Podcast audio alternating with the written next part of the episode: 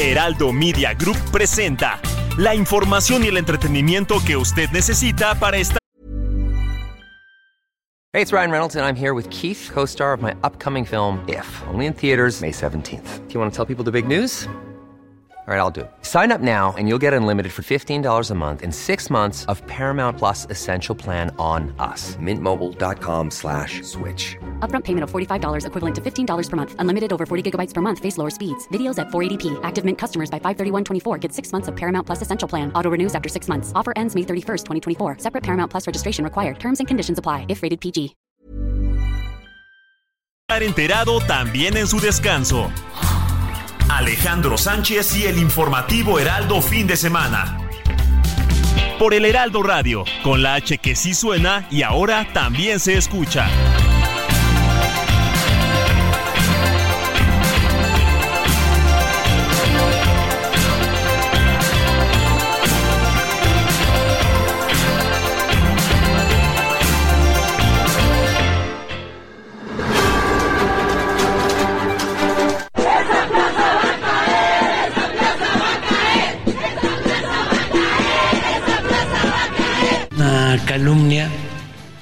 Están desde luego muy molestos y eh, lamentablemente la prensa, como hemos visto, no solo en México, en el mundo, está muy subordinada al poder.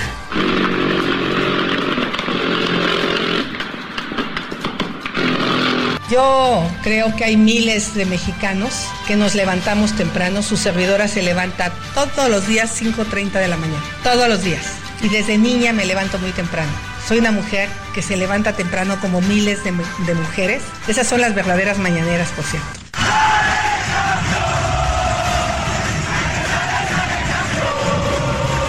Peleando por una reforma migratoria aquí en Estados Unidos, pero en nuestros consulados el presidente López Obrador ha cortado absolutamente todos los recursos para poder obtener un pasaporte como mexicanos. Una matrícula consular es imposible de obtenerla para un mexicano, o sea que somos indocumentados aquí en Estados Unidos y nuestro gobierno, la cuarta transformación, no nos quiere documentar.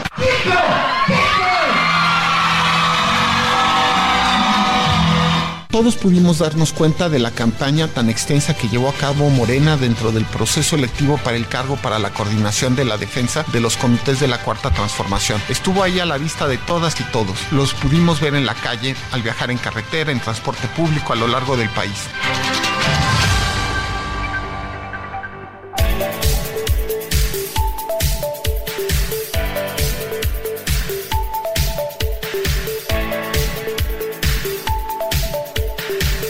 Muy buenos días, son las 7 de la mañana con dos minutos, hora del centro del país.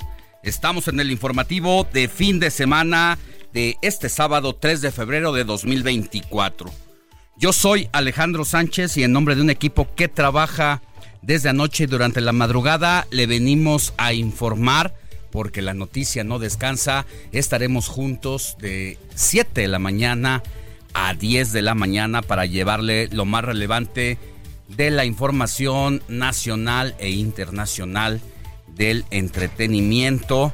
Estamos transmitiendo en vivo para todo el país desde Insurgente Sur 1271 de la Torre Karashi. Recuerde que a través de la señal del 98.5 nos puede sintonizar en la Ciudad de México y todo el Valle de México.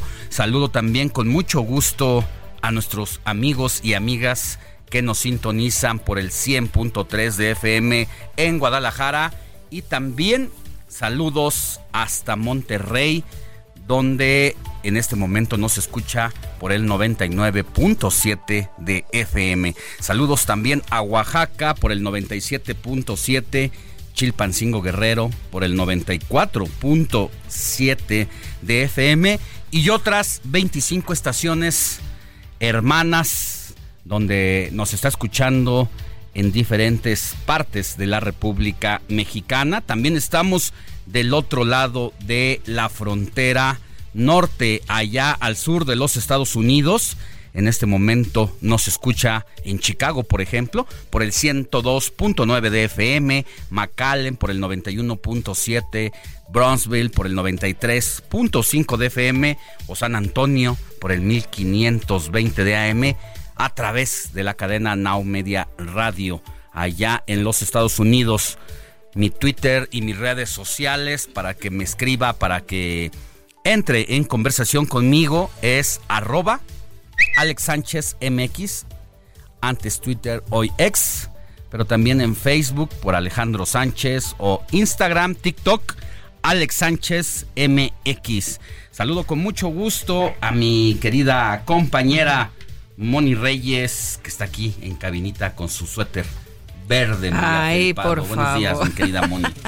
Muy buenos días, Alex. ¿Por qué me andas balconeando? No, ¿Qué está color muy traigo bonito, hoy? Está muy bonito. Sí, para 3 de febrero, para los. Oye, para los tamales. Ándale, lo prometido es deuda. Te tienes una deuda, ¿verdad? Ya, pendiente? pero ya la pagué. Hoy al ratito Bueno, a mí vas se a me cayó mi saborear. café en el camino ahorita. No, ¿cómo crees? Lo dejé en la, salí del portón de la casa, lo dejé en la parte alta del auto. Ya que me arranqué salió volando el termo por allá. Ahorita Pero vamos bueno, por un cafecito para, mi querido para Alex. remojar el tamal. Es guajolota. Ándale. Es la guajolota verde. Pues muy buenos días, aquí disfrutando de este segundo mes del 2024, invitando a nuestros amigos a que nos escriban al 5591 07 32 43. 5591 07 32 43. Y te saludo, mi querido Andrés Rangel, que está atrás de ese video que nos está tomando en este momento Aquí el para DJ las redes Quique, sociales, mi a, para, a- a George, que en un momento está con nosotros, a Héctor Vieira, todo, todo este gran equipo que, bueno, ya, como dice por ahí Laredo Smith, nuestro seguidor y amigo, estoy esperando el fin de semana para poder escucharlos y sintonizarlos. Sí, así es. Bueno, bueno, vamos a tener mucha información relevante. ¿Qué tema? El de las corridas de toros Oh, sí. en la Plaza México de la capital. Después de meses de que se impidiera cualquier tipo de corridas en esta gran plaza histórica de la Ciudad de México y después de que un juez había las había impedido, la Suprema Corte de Justicia de la Nación determinó momentáneamente que se podían llevar a cabo nuevamente los eventos que para muchos es arte, para otros es una especie de asesinato animal y mientras el país se polariza, la justicia también Claro. porque ante esa decisión de la Suprema Corte, el diputado Jorge Gaviño de la Ciudad de México impugnó la medida y de inmediato le concedieron el amparo para volver a suspender las corridas que se tenían de entrada previstas para el día de mañana domingo y, para el, día lunes. Ajá. Pero nuevamente la Plaza México hace otro acto de impugnación y un juez determina que sí se pueden llevar a cabo.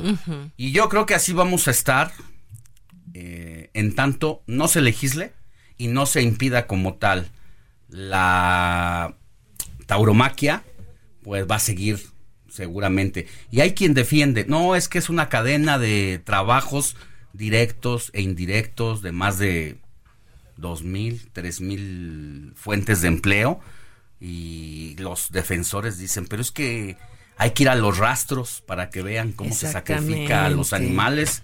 Pues sí, pero hacerlo público, hacer una fiesta en torno a eso, en mi caso personal estoy en contra de las corridas de toro por lo que representa, pues Pero sí ha sido. Una vez solamente fui. Una vez Una vez Y fui. no te encantó. No me gustó, no le entiendo, pero también no le entiendo porque no me ha gustado. Claro, no te atrapa. No me atrae, no, no se me hace, la verdad, un acto. Me siento en la época romana ahí en el Coliseo, eh, viendo, pues antes era, muchos dicen, es que las peleas de box también son sanguinarias, sí, pero tienes a dos personas en todas sus facultades, al igual de Defendiéndose, circunstancias ¿no? De alguna manera. pues defendiéndose, Sí. entrando en un combate, Sí. con todo el uso de la razón Sí. que se sube a un ring para determinar si pelea o no pelea. Hay una hay un razonamiento y están en igual de circunstancias. En la tauromaquia ya sé, ahorita seguramente voy a recibir muchas llamadas donde me van a llamar ignorante y lo que tú quieras, porque eso ha ocurrido en las redes sociales y seguramente no va a ser la excepción, pero no puedo comprender todavía a quienes festejan la tauromaquia. No sé a ti qué te parezca en lo personal. Mira, yo nunca he ido a una corrida de toros. No me atrae y no me encantaría ver de qué manera los los sacrifican poco a poco, los ay, los tienen en esa angustia de tortura. Sí, muchas personas dicen, ve a un rastro, ve cómo los matan, pero Híjole, son Pues, opiniones bien encontradas, pero, tampoco pero se hace no, fiesta ni se no, ni no, se- no me ni gustaría se- ir. ni se lucra ni o sea pues es parte de la cadena humana de la cadena alimenticia pero esto ya de exhibirse así Eso es lo que no agrada, sangre, claro. eso es lo que Que no, no nos gusta. representa un punto de Claro, así es. para quienes están o Eh. estamos en contra de la fiesta brava y de lo que para muchos es el arte de la tauromaquia.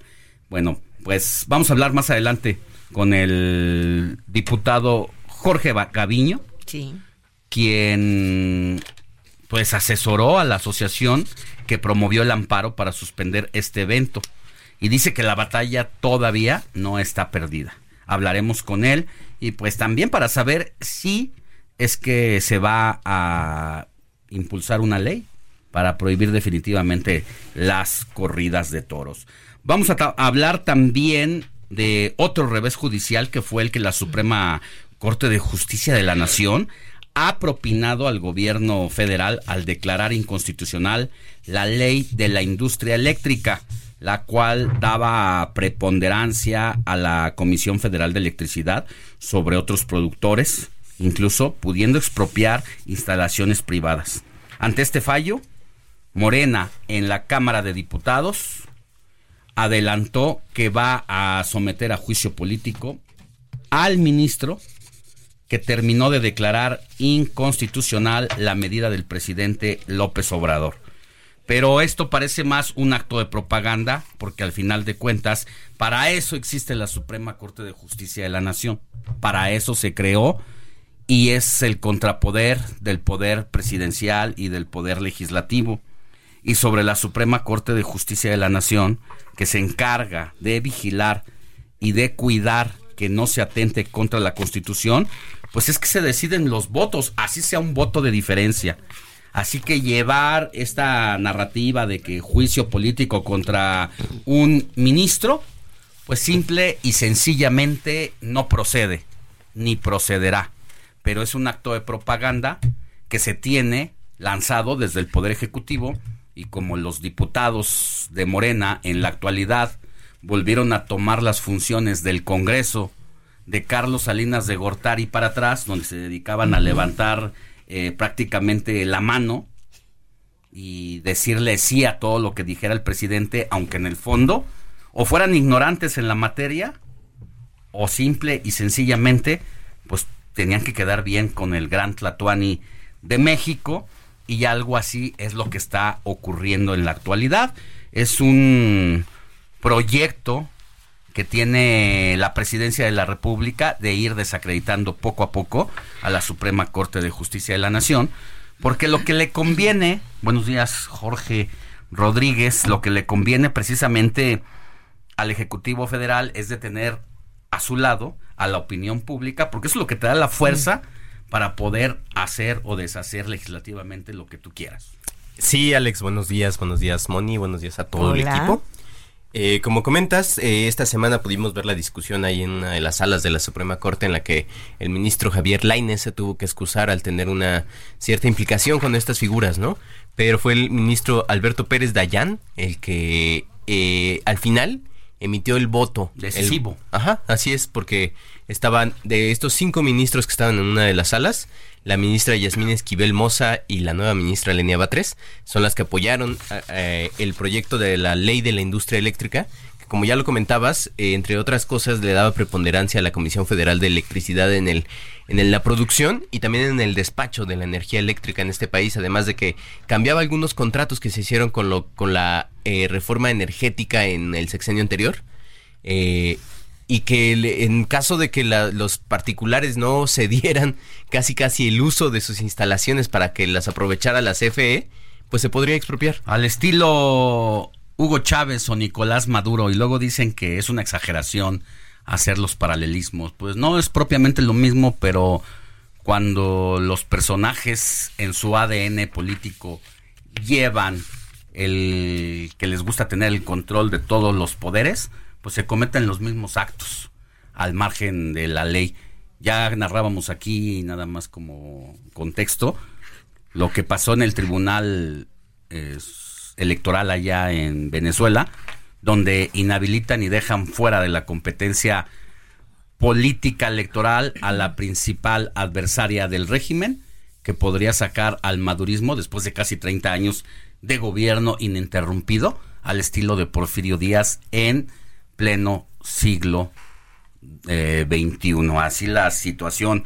Bueno, ya hablaremos de eso con un senador de la República que tiene todo el contexto y bueno, otro gran tema es el de ayer se dio y se llevó a cabo porque las autoridades federales de seguridad y electorales anunciaron un protocolo de atención contra la inseguridad para candidatos y candidatas.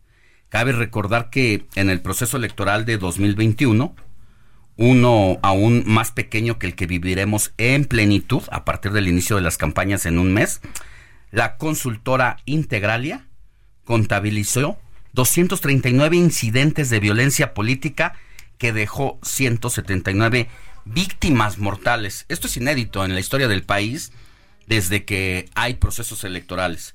Después de la Revolución Mexicana, es uno de los procesos más sangrientos que se tiñen de sangre precisamente en la disputa del poder. En este caso, pues es inédito también, Jorge Moni, que la Secretaria de Seguridad Federal, pues crea, tenga que crear un, un protocolo para que se active un mecanismo a partir de que quienes buscan llegar a ciertos cargos de elección popular, puede ser desde un diputado, un alcalde o un senador, si ellos sienten que hay amenazas y que se comprueba que están amenazados, pueden pedirle al INE seguridad y el INE a su vez valoraría la, la situación para luego mandar la petición directamente a, eh, a la presidencia de la República vía la secretaria Secretaría, la Secretaría de Seguridad Ciudadana Federal. Y con esto, pues prácticamente es el inicio de una nueva época de las campañas, donde ya no se puede tapar el sol con un dedo y donde cada vez se normaliza y se comenta cotidianamente en las mesas, en cualquier parte donde uno platique con gente que medianamente le interese hablar de política o de los temas que son de actualidad y una de las principales causas es, pues precisamente las elecciones y el narcotráfico. Así es. No sé si te ha tocado a ti, Claro, estar hablando todo el tiempo de candidaturas, qué va a pasar con el país, ya viene un gran cambio, por quién votar, cómo están eh, las personas que están cubriendo precisamente esta opción de cambio, vivir con miedo. Sí, y bueno, lo que vemos también ya como esta normalidad, insisto, Jorge, ver a la, a la alcaldesa de Guerrero, eh, de Chilpancingo, en una mesa con narcotraficantes y no pasa nada. Y luego otra funcionaria, alcaldesa del mismo partido, de otro estado de la República, dice, yo quiero denunciar los nexos que hay de mi partido político con grupos del crimen organizado. En lugar de que Morena investigue la denuncia, ¿qué hace? A callar esa voz. Y no es el único, ¿no? Y incluso no es solo en este sexenio, que como dices, de dos se ha visto, ha sido como más eh, visible, más público, pero también tenemos partes como, por ejemplo, el hijo de un gobernador que literal en la mesa sentado con uno de los eh, líderes delincuenciales allá en Michoacán, ¿no? No en este sexenio, pero no es nuevo. Sin embargo, como dices, eh, cada vez es más presente, ¿no? Como, como está inmiscuido o infiltrado el crimen organizado en estructuras de gobierno de todo nivel. Pues ya hablaremos también en el transcurso del informativo de fin de semana de este tema, lo desarrollaremos también con el especialista en seguridad, nuestro compañero de esta casa editorial, analista y columnista Gerardo Rodríguez Sánchez Lara, para que nos dé su opinión al respecto de este hecho inédito. Otro gran problema que vive no solamente la Ciudad de México, sino todo el país, es la escasez del agua. Ayer estaba leyendo un reporte en Veracruz de 70 municipios que carecían de agua de 212 municipios alrededor. Ahora son 100 municipios que no tienen agua y uno se pregunta, pero ¿cómo? Si Veracruz está entre 9, 10 presas hídricas, no es que estén secas todavía las presas, sino que también la autoridad no hizo trabajo por prever esta situación.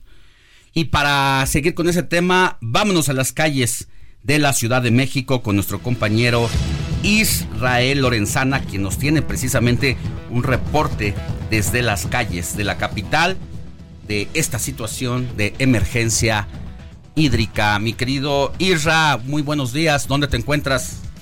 Alex, un gusto saludarte esta mañana. Fíjate, Alex, que hemos hecho ya un recorrido en algunas garzas, principalmente en la zona norte de la capital, estas tomas donde llegan las pipas y cargan agua. Y bueno, pues nos hemos encontrado que a esta hora de la mañana, Alex, todavía hay nula actividad en este sentido. Nos han dicho que comienzan alrededor de las 7, 7.30 a cargar estas pipas con agua, las cuales han sido las que han estado ayudando a la ciudadanía porque pues están repartiendo agua en las alcaldías donde falta este líquido vital.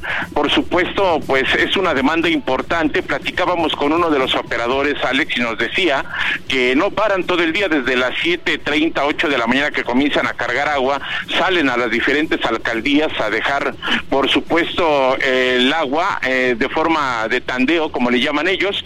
Y bueno, pues esto, por supuesto, esta demanda ha generado que tengan que redoblar esfuerzos, Alex. Además, bueno, pues nos han comentado que una de las mayores zonas donde falta el agua ya por excelencia, pues es la zona de Iztapalapa, Alex. De hecho, estamos ubicados aquí en la alcaldía de Iztapalapa, estamos ya a punto de llegar a una de estas garzas de agua potable, donde nos han dicho que, bueno, pues ya la gente tiende a llegar para buscar las pipas y pedirles que les lleven agua hasta sus domicilios, pero pues esto te lo estaré dando más adelante, Alex. Ya estamos aquí en la alcaldía de Iztapalapa haciendo este recorrido con el tema de agua que se ha convertido en un verdadero problema y por supuesto quienes están pagando este tema del desabasto, de el nivel bajo en los eh, caudales del Cuchamala, pues por supuesto son las familias aquí de la Ciudad de México, también en el Estado de México, Alex, esto ha agudizado, municipios como Ecatepec, en donde ya desde hace algún tiempo falta el agua, pues ha agudizado en estos últimos días, ya te decía, por los niveles bajos del Cuchamala. Pero bueno, Alex, si me lo permites, más adelante te voy a estar dando detalles de esta situación. Me parece muy bien, mi querido Israel, un gran tema y seguir haciendo el llamado que valga esta pues esta situación de emergencia para sensibilizarnos y cambiar nuestra relación con el agua en cada una de nuestras actividades cotidianas. Te mando un abrazo, Israel. Regresamos contigo más adelante. Claro que seguimos al pendiente, Alex. Buen día. Conversación digital con Jimena Céspedes.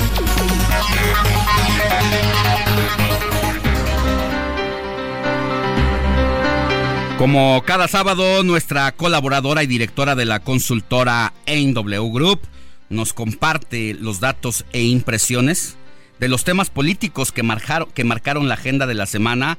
Y en esta ocasión, el análisis, mi querida Jime, nos llevó al hashtag No hay agua, precisamente, y narco presidente. ¿Por dónde empezamos? Por el agua, si quieres. Alex, buenos días y buenos días al auditorio. Efectivamente, como estaban comentando los temas de las pipas, digamos que al comienzo, como a finales de año, la conversación sí venía diciendo que no, como no había llovido suficiente y estaban bajas las presas, como que la ciudadanía no se había dado cuenta de esto, o por lo menos no lo tenía como dentro de la conversación digital.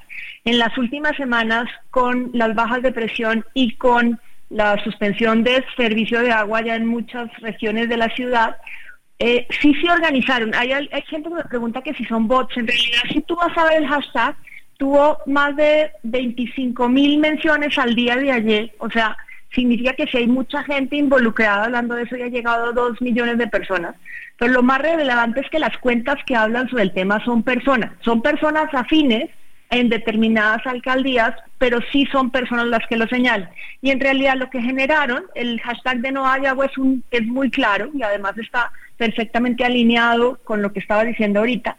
Y lo que señalan es que hay ineptitud del gobierno, que hay un tema como de impunidad en estos temas, que hay un tema de corrupción, de ineficiencia, que no han invertido en infraestructura hidráulica y sí hay una componente directo que le echa la culpa a los gobiernos de Morena, porque este aquí ese es un tema local, es un tema de Ciudad de México específicamente, el Estado de México no se metió en eso. Ya. Entonces, y las cuentas que se metieron, o sea, hay cuentas de medios, hay cuentas de blogs y hay cuentas... Jime, Dime. Te tengo que interrumpir tantito. Vamos a una pausa, ¿nos aguantas tantito y regresamos claro que contigo? Sí. Aquí seguimos.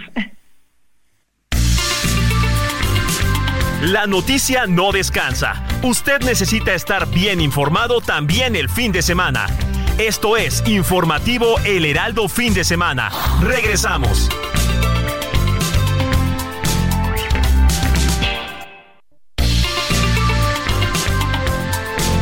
Siga en sintonía con la noticia. Alejandro Sánchez y el informativo Heraldo Fin de Semana. Continuamos.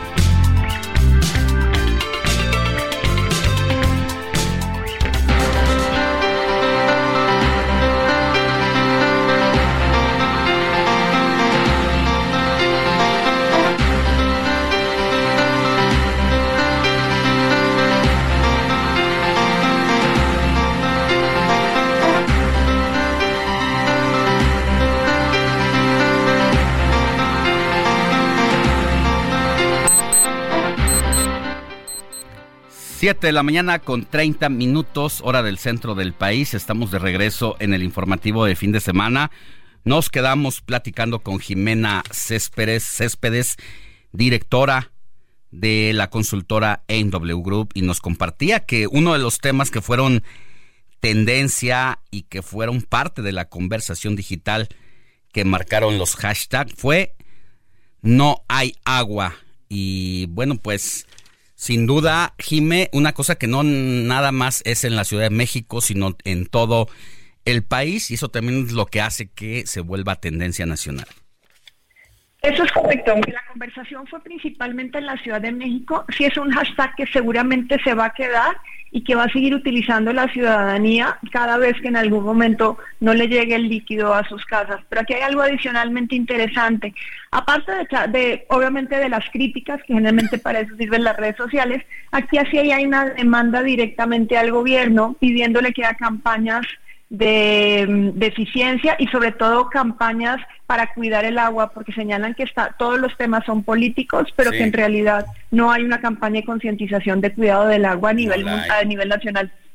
No la hay, en eso estamos de acuerdo. Yo creo que antes que nadie aquí empezamos a poner el tema en esta etapa de la escasez del agua, de cómo estaba el sistema Cutzamalas, Cutzamala. Entiendo que ahorita está como en 35% de su capacidad con la desastrosa eh, declaración de las autoridades de Conagua de que a partir de junio, julio, que son los días, las semanas más intensas de calor y sequía, pues se va a poner todavía más complicado. Y hacia esa ruta no estamos viendo por parte de las autoridades que haya precisamente esta campaña de concientización que depende de cada uno de nosotros y de cada familia, pero pues para eso está la autoridad también para encaminar las políticas públicas y también pues el reclamo de la ciudadanía de que quienes han gobernado esta ciudad en los últimos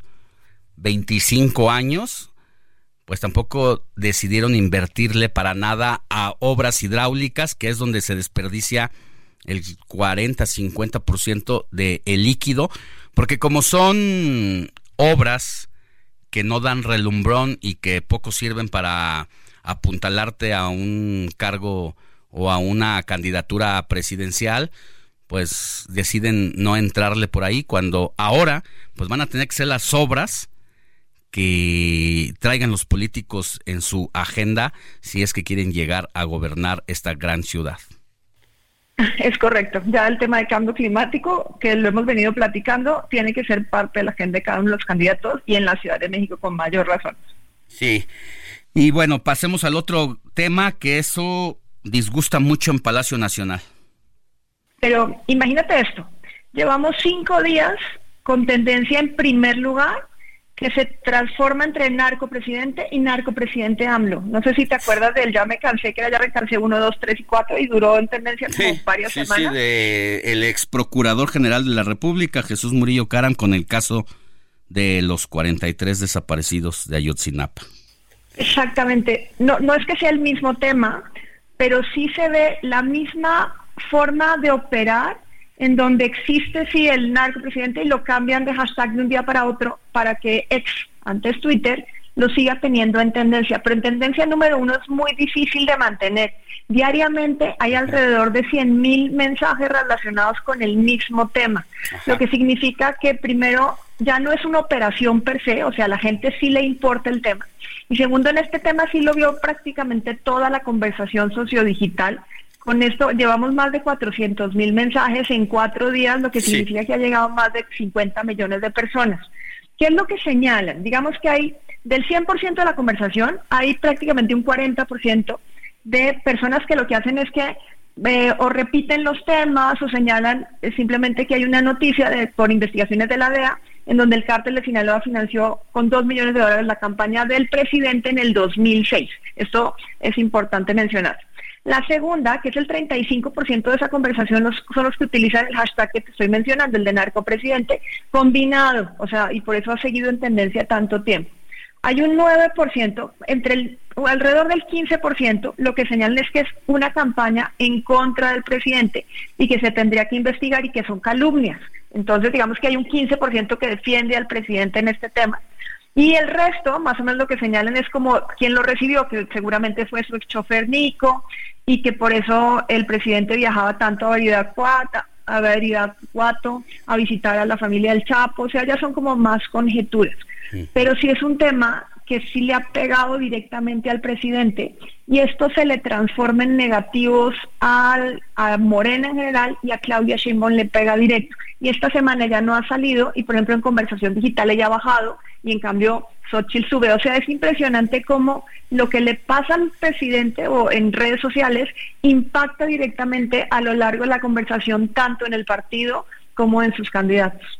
Sí, no se diga en la candidata presidencial, Claudia Sheinbaum, que, bueno, en gran medida también eh, obedece que su ascenso y su llegada a la candidatura, pues tenga que ver precisamente con la mano del presidente de la República y aunque muchos dudan de que la popularidad del presidente se puede trasladar de manera directa, eh, en lo que estamos viendo en los aspectos negativos al menos, es que sí.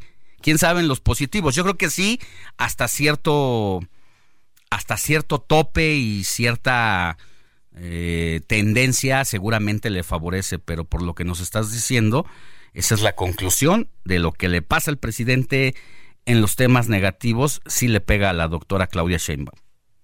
Sí, obviamente todavía nos falta un buen rato de aquí a las urnas, entonces seguiremos analizando la conversación mientras tanto.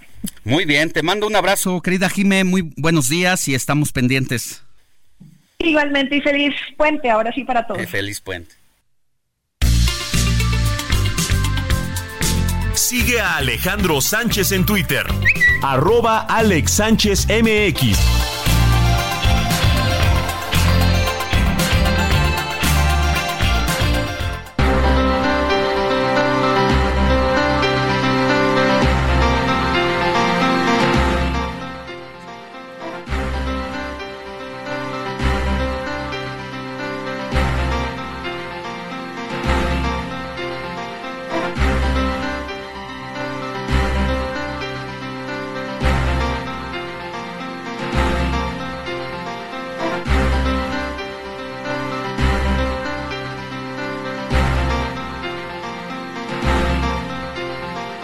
Siete de la mañana con 42 minutos, hora del centro del país.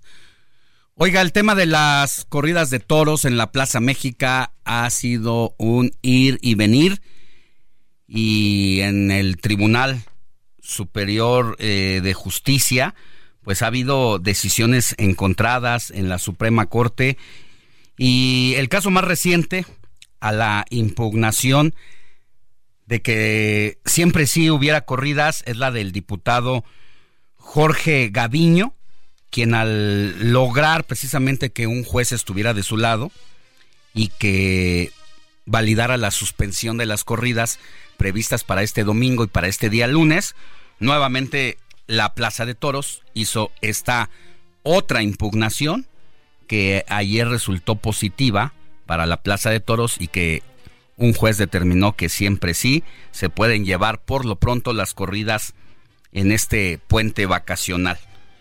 Pero agradecemos que esté en la línea telefónica a Jorge Gaviño, pues para que nos cuente, diputado, em, usted cómo vio este proceso de esta decisión del el tribunal. Usted decía que lo más seguro es que no prosperara porque estaba infundada la impugnación que presentaba la Plaza de Toros. ¿Qué pasó? Buenos días. Alejandro, buenos días. Bueno, pues eh, en toda en todo litigio hay dos puntos de vista encontrados y el que determina es el juez o los tribunales.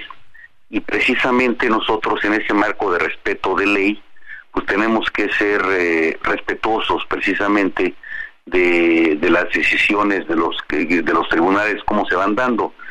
Nosotros, eh, eh, como gestores de las asociaciones proanimalistas, eh, primero hemos sido eh, muy cautos en el sentido de que hacer un llamado a todas las organizaciones a no presentar francos de violencia, sino que nos atengamos a lo que vayan diciendo las autoridades correspondientes.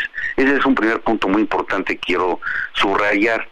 Eh, tampoco nosotros estamos demandando directamente a las empresas que se hacen ese tipo de espectáculos. Nosotros lo que estamos haciendo es recurriendo a la justicia federal para que interprete la, ley y la constitución. Nosotros pensamos que los eh, toros, los toros de Lidia también, son objeto de protección por parte de la constitución. La Corte no se ha pronunciado en ese sentido simplemente eh, se ha pronunciado en situaciones de forma. Entonces lo que nosotros buscamos al ir a los tribunales es qué debe de prevalecer. El derecho a todos los animales, a todos los animales sintientes, eh, el derecho a una muerte digna, entendida esta como una muerte sin dolor, sin asfixia, sin agonía, eh, instantánea, o eh, los toros de Lidia no son objetos de esa protección. Eso es lo que estamos nosotros buscando, o sea, que, que la Corte en un momento determinado, eh, cuando se llegue ya a esa instancia, determine que si son objeto de protección o no los toros. Sí. Diputado, ya que toca el tema de la Suprema Corte, platíquele a la audiencia, ¿por qué cuando la Suprema Corte dice que sí puede retomarse eh, el tema de las corridas después de varios meses de inactividad eh, y lo que cualquier ciudadano no especializado en asuntos de derecho sabe que cuando una decisión de la Suprema Corte eh, se falla a favor o en contra de un tema es inapelable. Porque en este caso el asunto de la ministra Yasmín Esquivel de sí permitir pudo ser invalidada por una impugnación que usted presentó? No, es que fueron dos cosas distintas. Eh, eh, el tema de la Corte, cuando llegó a la Corte, era exclusivamente una situación de legalidad eh, y de forma. Es decir, la asociación que presenta una la impugnación original, la primera, era una asociación defensora de derechos humanos y no tenía el objeto social de defensora de animales y de medio ambiente. De tal manera que eh, cuando eh, se le da la suspensión provisional y luego definitiva a esa asociación, la Corte determina que su objeto social no era el mismo por el que estaba luchando y se le dio la suspensión eh, de una manera no, no correcta. Entonces este se, fueron por un asunto de forma. No no no este defendió ni ni se pronunció la corte por el tema que nosotros estamos manejando desde este momento que es un asunto de ilegalidad de la ley y del reglamento conforme a la Constitución es decir la Constitución dice una cosa a nuestro juicio y las las leyes eh, secundarias dicen otra. Entonces, lo que se tiene que hacer, y es la Corte la que lo va a determinar finalmente, es sí entrar al fondo del asunto, que es el que yo estoy señalando, si los eh, toros como, como toros de lidia, como animales sintientes, son objeto de protección como todos los demás o no. Ese sería el tema. Esa, eh, ¿Ustedes van a agotar todos los recursos legales contra la corrida de toros? Es decir, además de la Suprema Corte, ¿existe la posibilidad de que en el Congreso local se pueda impedir las corridas? Sí, sí, este, inclusive hay este, iniciativas ya de varios diputados de varias legislaturas que hemos metido pues esta situación. Eh, lamentablemente no hemos tenido la posibilidad de que llegue al pleno a discusión. En una ocasión teníamos ya las firmas de 36 diputadas y diputados de los 66 que somos, pero no pudo llegar al pleno por situaciones también de forma en donde pues algunos compañeros no no no llegaban a tiempo, este se ausentaban. Curiosamente. Entonces, Pues sí, ya no se pudo, ya no se pudo discutir el tema y así nos ha pasado varias legislaturas. Entonces, por eso nosotros vamos a votar todas las instancias legales. Yo reitero, de mucho respeto, o sea, nosotros no estamos en contra, no estamos debatiendo los gustos de las personas. Lo que estamos debatiendo es el marco legal. La Constitución dice una cosa y la ley secundaria dice otra. Pues que la Corte determine. Y si la Corte determina que son valederas finalmente, pues está bien. Nosotros vamos a acatar este, lo que decida la, la, pues las máximas autoridades en esa materia, pero también seguimos insistiendo en el marco legislativo. Oiga, diputado, una pregunta. ¿Usted tiene raíces eh, de fiesta taurina? Es decir, ¿su abuelo fue el torero Bernardo Gaviño? Sí, es, es, es, el, bueno, es el abuelo de mi abuelo, es, es, el, es un torero del siglo XIX que le dio alternativa al primer torero mexicano que es Ponciano Díaz. Él era un este, torero venido de España, Bernardo Gaviño y Rueda, y este y pues prácticamente pues es la la este la, la cabeza de familia que llega a México pues hace ya varias generaciones es eh, este el abuelo de mi abuelo y, efectivamente, y, bueno, y además eh, yo les quiero decir, o sea, finalmente a mí me, me, gusta mucho la historia de México y particularmente la historia taurina, la he estudiado, la he analizado, eh, pues mi familia tenía raíces taurinas, pero pues todas las eh, tradiciones deben ir cambiando, creo yo, y también con mucho respeto, pues yo presento mi punto de vista. Ah, diputado, ¿cómo está? Le saluda Jorge Rodríguez, jefe de información.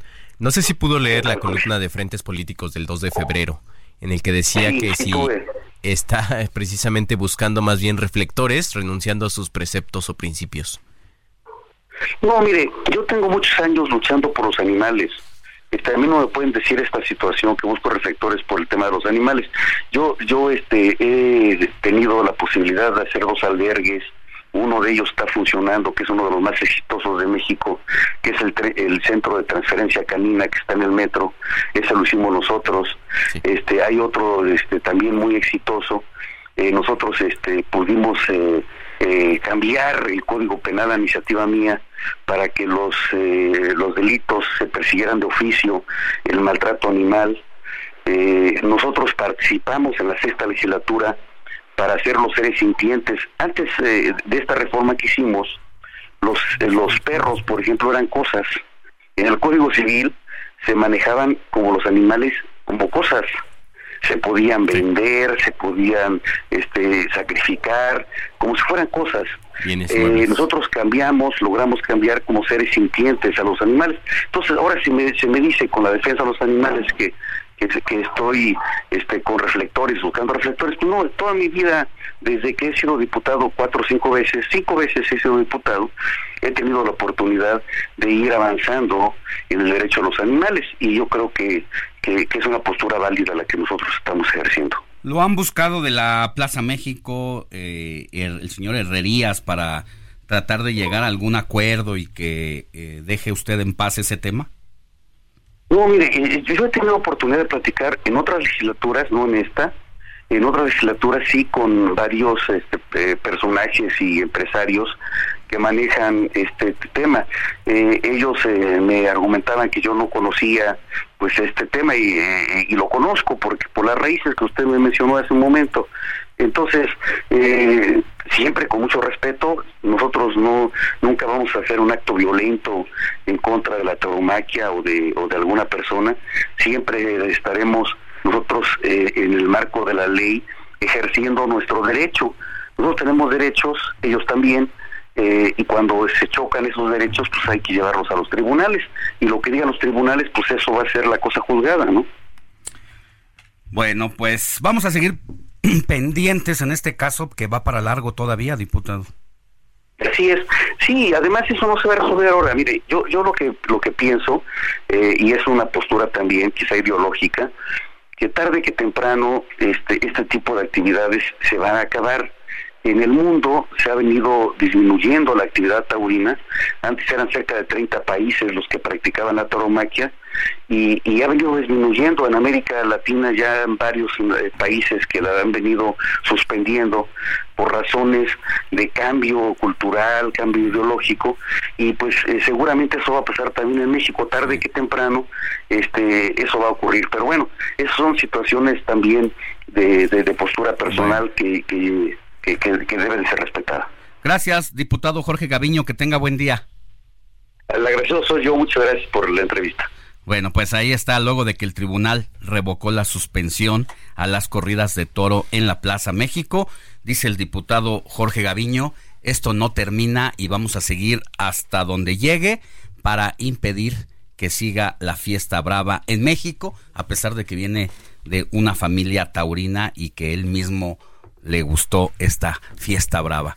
Pausa y volvemos con más. La noticia no descansa. Usted necesita estar bien informado también el fin de semana. Esto es Informativo El Heraldo Fin de Semana. Regresamos.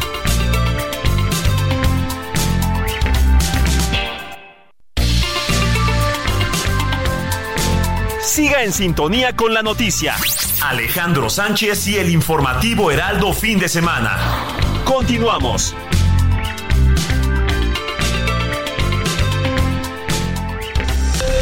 Esto es Noticias a la Hora. Heraldo Radio le informa.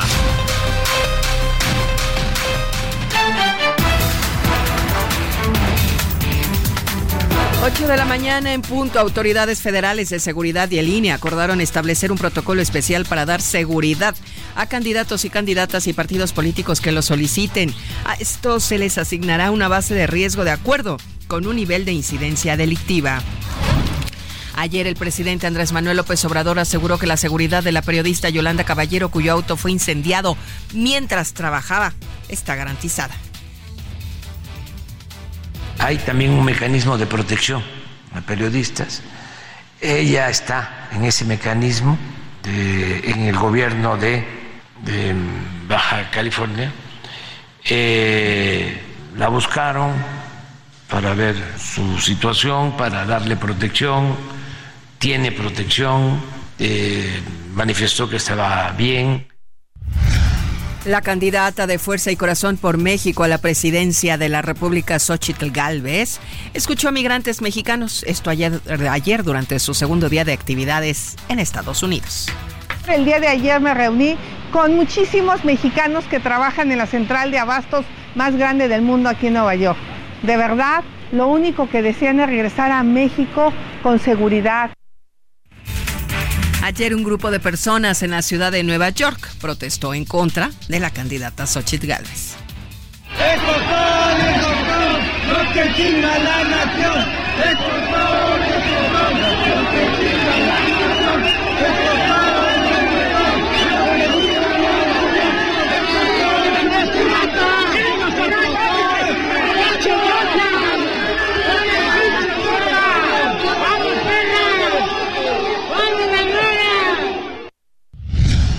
Ildefonso Guajardo, exsecretario federal y parte del equipo de Xochitl Galvez, responsabilizó a Mario Delgado de la protesta, lo que señaló como un intento de boicot.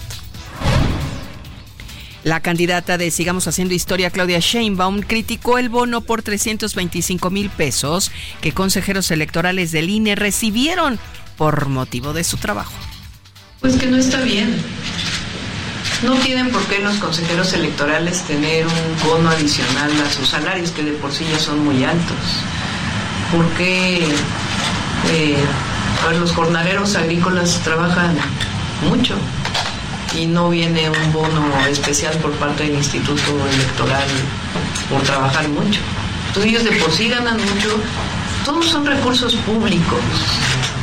Entonces no tiene ninguna razón de ser y no me parece correcto. Argentina. Esto es en información internacional. El conjunto de reformas propuestas por el presidente Javier Milei para desregular la economía de ese país avanzó ayer en la Cámara de Diputados. La discusión de los más de 300 artículos de la iniciativa continuará el próximo martes. En los deportes, para todos los fanáticos del béisbol, ayer supimos que los Yankees de Nueva York regresarán a la Ciudad de México después de 56 años. Esto con dos juegos de exhibición contra los Diablos Rojos de México el 24 y 25 de marzo próximos. No olvide enviarnos un mensaje al 5591 07 43. Estamos en el informativo fin de semana con Alex Sánchez. Esto fue Noticias a la Hora. Siga informado, un servicio de Heraldo Media Group.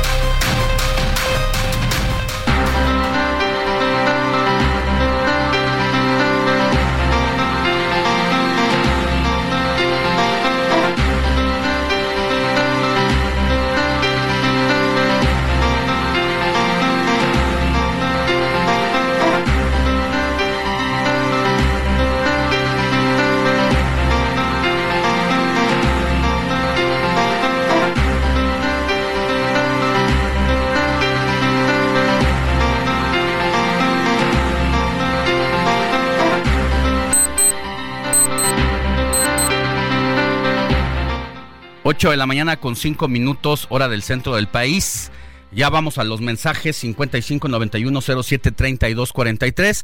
Nada más hacemos este enlace con nuestro compañero Carlos Navarro y regresamos. Mientras tanto, escríbanos usted. Recuerde 55 91 07 32 43. ¿Tiene alguna duda, alguna consulta sobre algún tema, alguna fecha? Pero sobre todo, si tiene alguna denuncia ciudadana, háganosla saber porque somos el enlace con la autoridad correspondiente. Mientras tanto, vámonos con nuestro compañero reportero Carlos Navarro, que sigue las actividades de Claudia Sheinbaum. Mi querido Carlos, ¿dónde te encuentras? Buenos días. Buenos días, compañeros. Les saludo con gusto desde Morelia, Michoacán, donde la candidata a la presidencia de la República, Claudia Sheinbaum, continúa con sus actividades de esta intercampaña. Será las 10 horas de hoy donde se reúna con las estructuras partidistas aquí en Michoacán, entre ellos Morena, el Partido Verde y el Partido del Trabajo. Recordemos que Claudia Sheinbaum no puede llevar a cabo eh, grandes mítines en justo en esta intercampaña, pero está aprovechando este tiempo para reunirse con las estructuras partidistas. Serán ocho estados de la República que visite desde el jueves que inició hasta este domingo. Hoy toca Michoacán y en unos momentos se este, trasladará a Jalisco y mañana estará en Isclán del Río Nayarit y culminará esta gira en Colima. Pero les comento que ante un panorama complejo que vive México en el abasto de agua potable, Claudia Sheinbaum informó que ya trabajan en un plan hídrico nacional.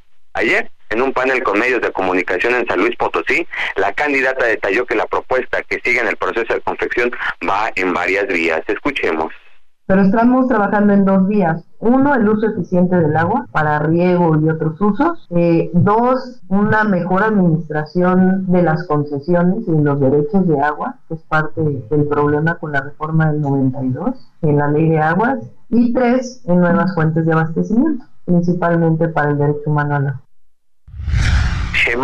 Sheinbaum señaló que, por ejemplo, la Ciudad de México recibía en 2018 10 metros cúbicos por segundo y actualmente obtiene solo cinco del sistema Kutsamala por la sequía que se vive en el país.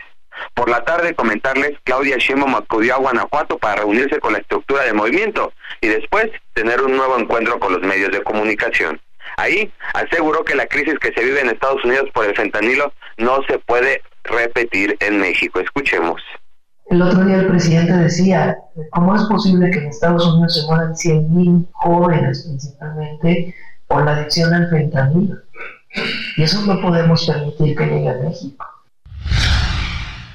La candidata también insistió que para atender la inseguridad en Guanajuato debe de haber coordinación entre las instancias locales y federales. Y como les comentaba al inicio de esta intervención, a las 10 horas se estará reuniendo con las estructuras del movimiento aquí en Michoacán y después de un viaje de tres horas acudirá a Zapopan, Jalisco para participar en un foro de educación en los llamados diálogos por la transformación. Compañeros, la información que les tengo. Gracias, Carlos, cuídate. Hasta luego, buen día, estamos pendientes. Alejandro Sánchez y el informativo Heraldo fin de semana.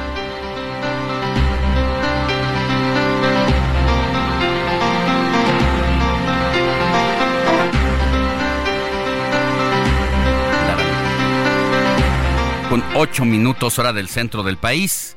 Vámonos con Jorge Almaquio porque también la señora Xochil Gálvez tuvo actividades en Nueva York. Allá la candidata presidencial aseguró que los conacionales en la Gran Manzana pues trabajan para recuperar la confianza en nuestro país. Eso les dijo a los conacionales. Escuchemos a Jorge Almaquio. Gracias Alejandro amigos. En su segundo día de actividades en Estados Unidos, Xochitl Gálvez afirmó a los mexicanos residentes que es una mujer de palabra y señaló que trabajará para recuperar la confianza en el país aplicando el Estado de Derecho. Galvez Ruiz, quien sostuvo diversas reuniones con organizaciones sociales que apoyan a migrantes, estudiantes, profesionistas y jóvenes emprendedores mexicanos que radican en el país vecino del norte, empeñó su palabra para mejorar a México. Cuando tú firmas un acuerdo, la palabra se debe cumplir y yo soy una mujer que cumple la palabra, soy una mujer que cumple lo que firma. Tengan la certeza que para mí recuperar la confianza es clave, garantizando el Estado de Derecho más allá de tus posturas personales, expresó. En su segundo día de actividades por Nueva York, la senadora panista con licencia expresó su preocupación por el futuro del sector energético en México y la fallida estrategia de seguridad implementada por el gobierno federal que ha perjudicado a cientos de familias mexicanas, dijo. También reconoció que fue favorable para el sector eléctrico el fallo que dio la Suprema Corte de Justicia de la Nación sobre declarar inconstitucional la reforma a la ley de la industria eléctrica que buscaba favorecer a la Comisión Federal de Electricidad sobre las empresas privadas. Galvez Ruiz dijo no estar optimista de que el gobierno federal acate el fallo de la Suprema Corte, pues en este sexenio se pretende seguir despachando la energía sucia de la CFE que proviene de combustibles fósiles y es más cara. Los diferentes grupos con los que dialogó coincidieron que en México no se respeta el Estado de Derecho y las decisiones erráticas del presidente Andrés Manuel López Obrador desestabilizan las inversiones y desalientan el interés por contribuir al desarrollo económico del país. Alejandro amigos, el reporte que les tengo. Muchas gracias a Jorge Almaquio y oiga, fíjese que al estar allá precisamente Xochil Gálvez en esta visita que hace a conacionales, porque incluso en estas próximas horas se va a dar a conocer el total de las remesas que han enviado en este año por su trabajo a sus familiares que tienen de este lado y que van en aumento año con año. Luego en presidencia lo presumen como un logro, lo cual pues es todo lo contrario. Si hay recursos que ingresan al país, divisas, del extranjero no son por logros de gobierno, sino al contrario, es por fracasos de gobierno en gran medida, porque muchos de los connacionales se van a buscar una vida mejor, pues para, para seguir. En ese contexto, eh, no le fue bien a Xochil Gálvez por una razón, porque la persiguieron a sus más de 20 eventos que tuvo el día de ayer. Bueno, tuvo 20 y algunos de los eventos le cayeron simpatizantes de López Obrador para gritarle de todo.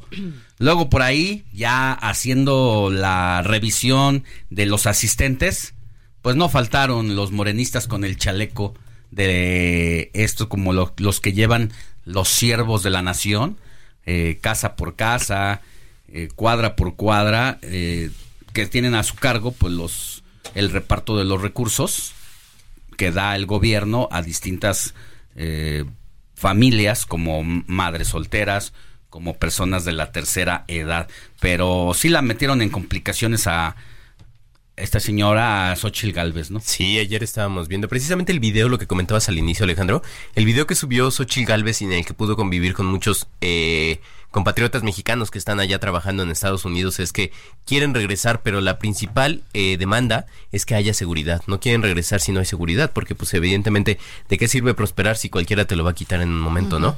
Pero también muy llamativo para los que seguimos la información de esta manera. ¿Hasta dónde llega el juego, si se puede decir de esta manera, democrático? En el que, digo, es evidente que las personas que estaban ahí eran más que solo simpatizantes, ¿no? Sí, la verdad, uno puede estar o no de acuerdo con Xochitl Galvez, pero era, era evidente que era prácticamente una emboscada la que le tendieron. Y uno dice, oigan, pues no que la señora Xochitl Galvez le está, le va, no le va bien pues si no le fuera bien, pues no la perseguirían, la dejarían, porque pues yo creo que de esta manera llaman más la atención y no se dan cuenta que seguramente le están haciendo un favor, ¿eh? Además, este, pues sí, precisamente porque ahora esto es lo que genera, ¿no? Una nota para hablar de ella y los gritos que le daban de vendepatrias, incluso hasta de perra.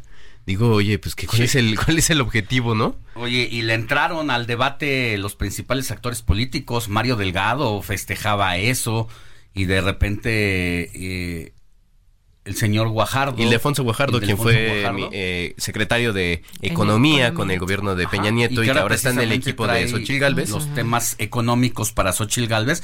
Le decía, a ver, Mario Delgado, eh, seguramente te, molesta tanto porque tú no puedes venir a Nueva York a pasearte o a tener reuniones con los migrantes mexicanos y te manda saludos el, desde el FBI un protegido de apellido Carmona.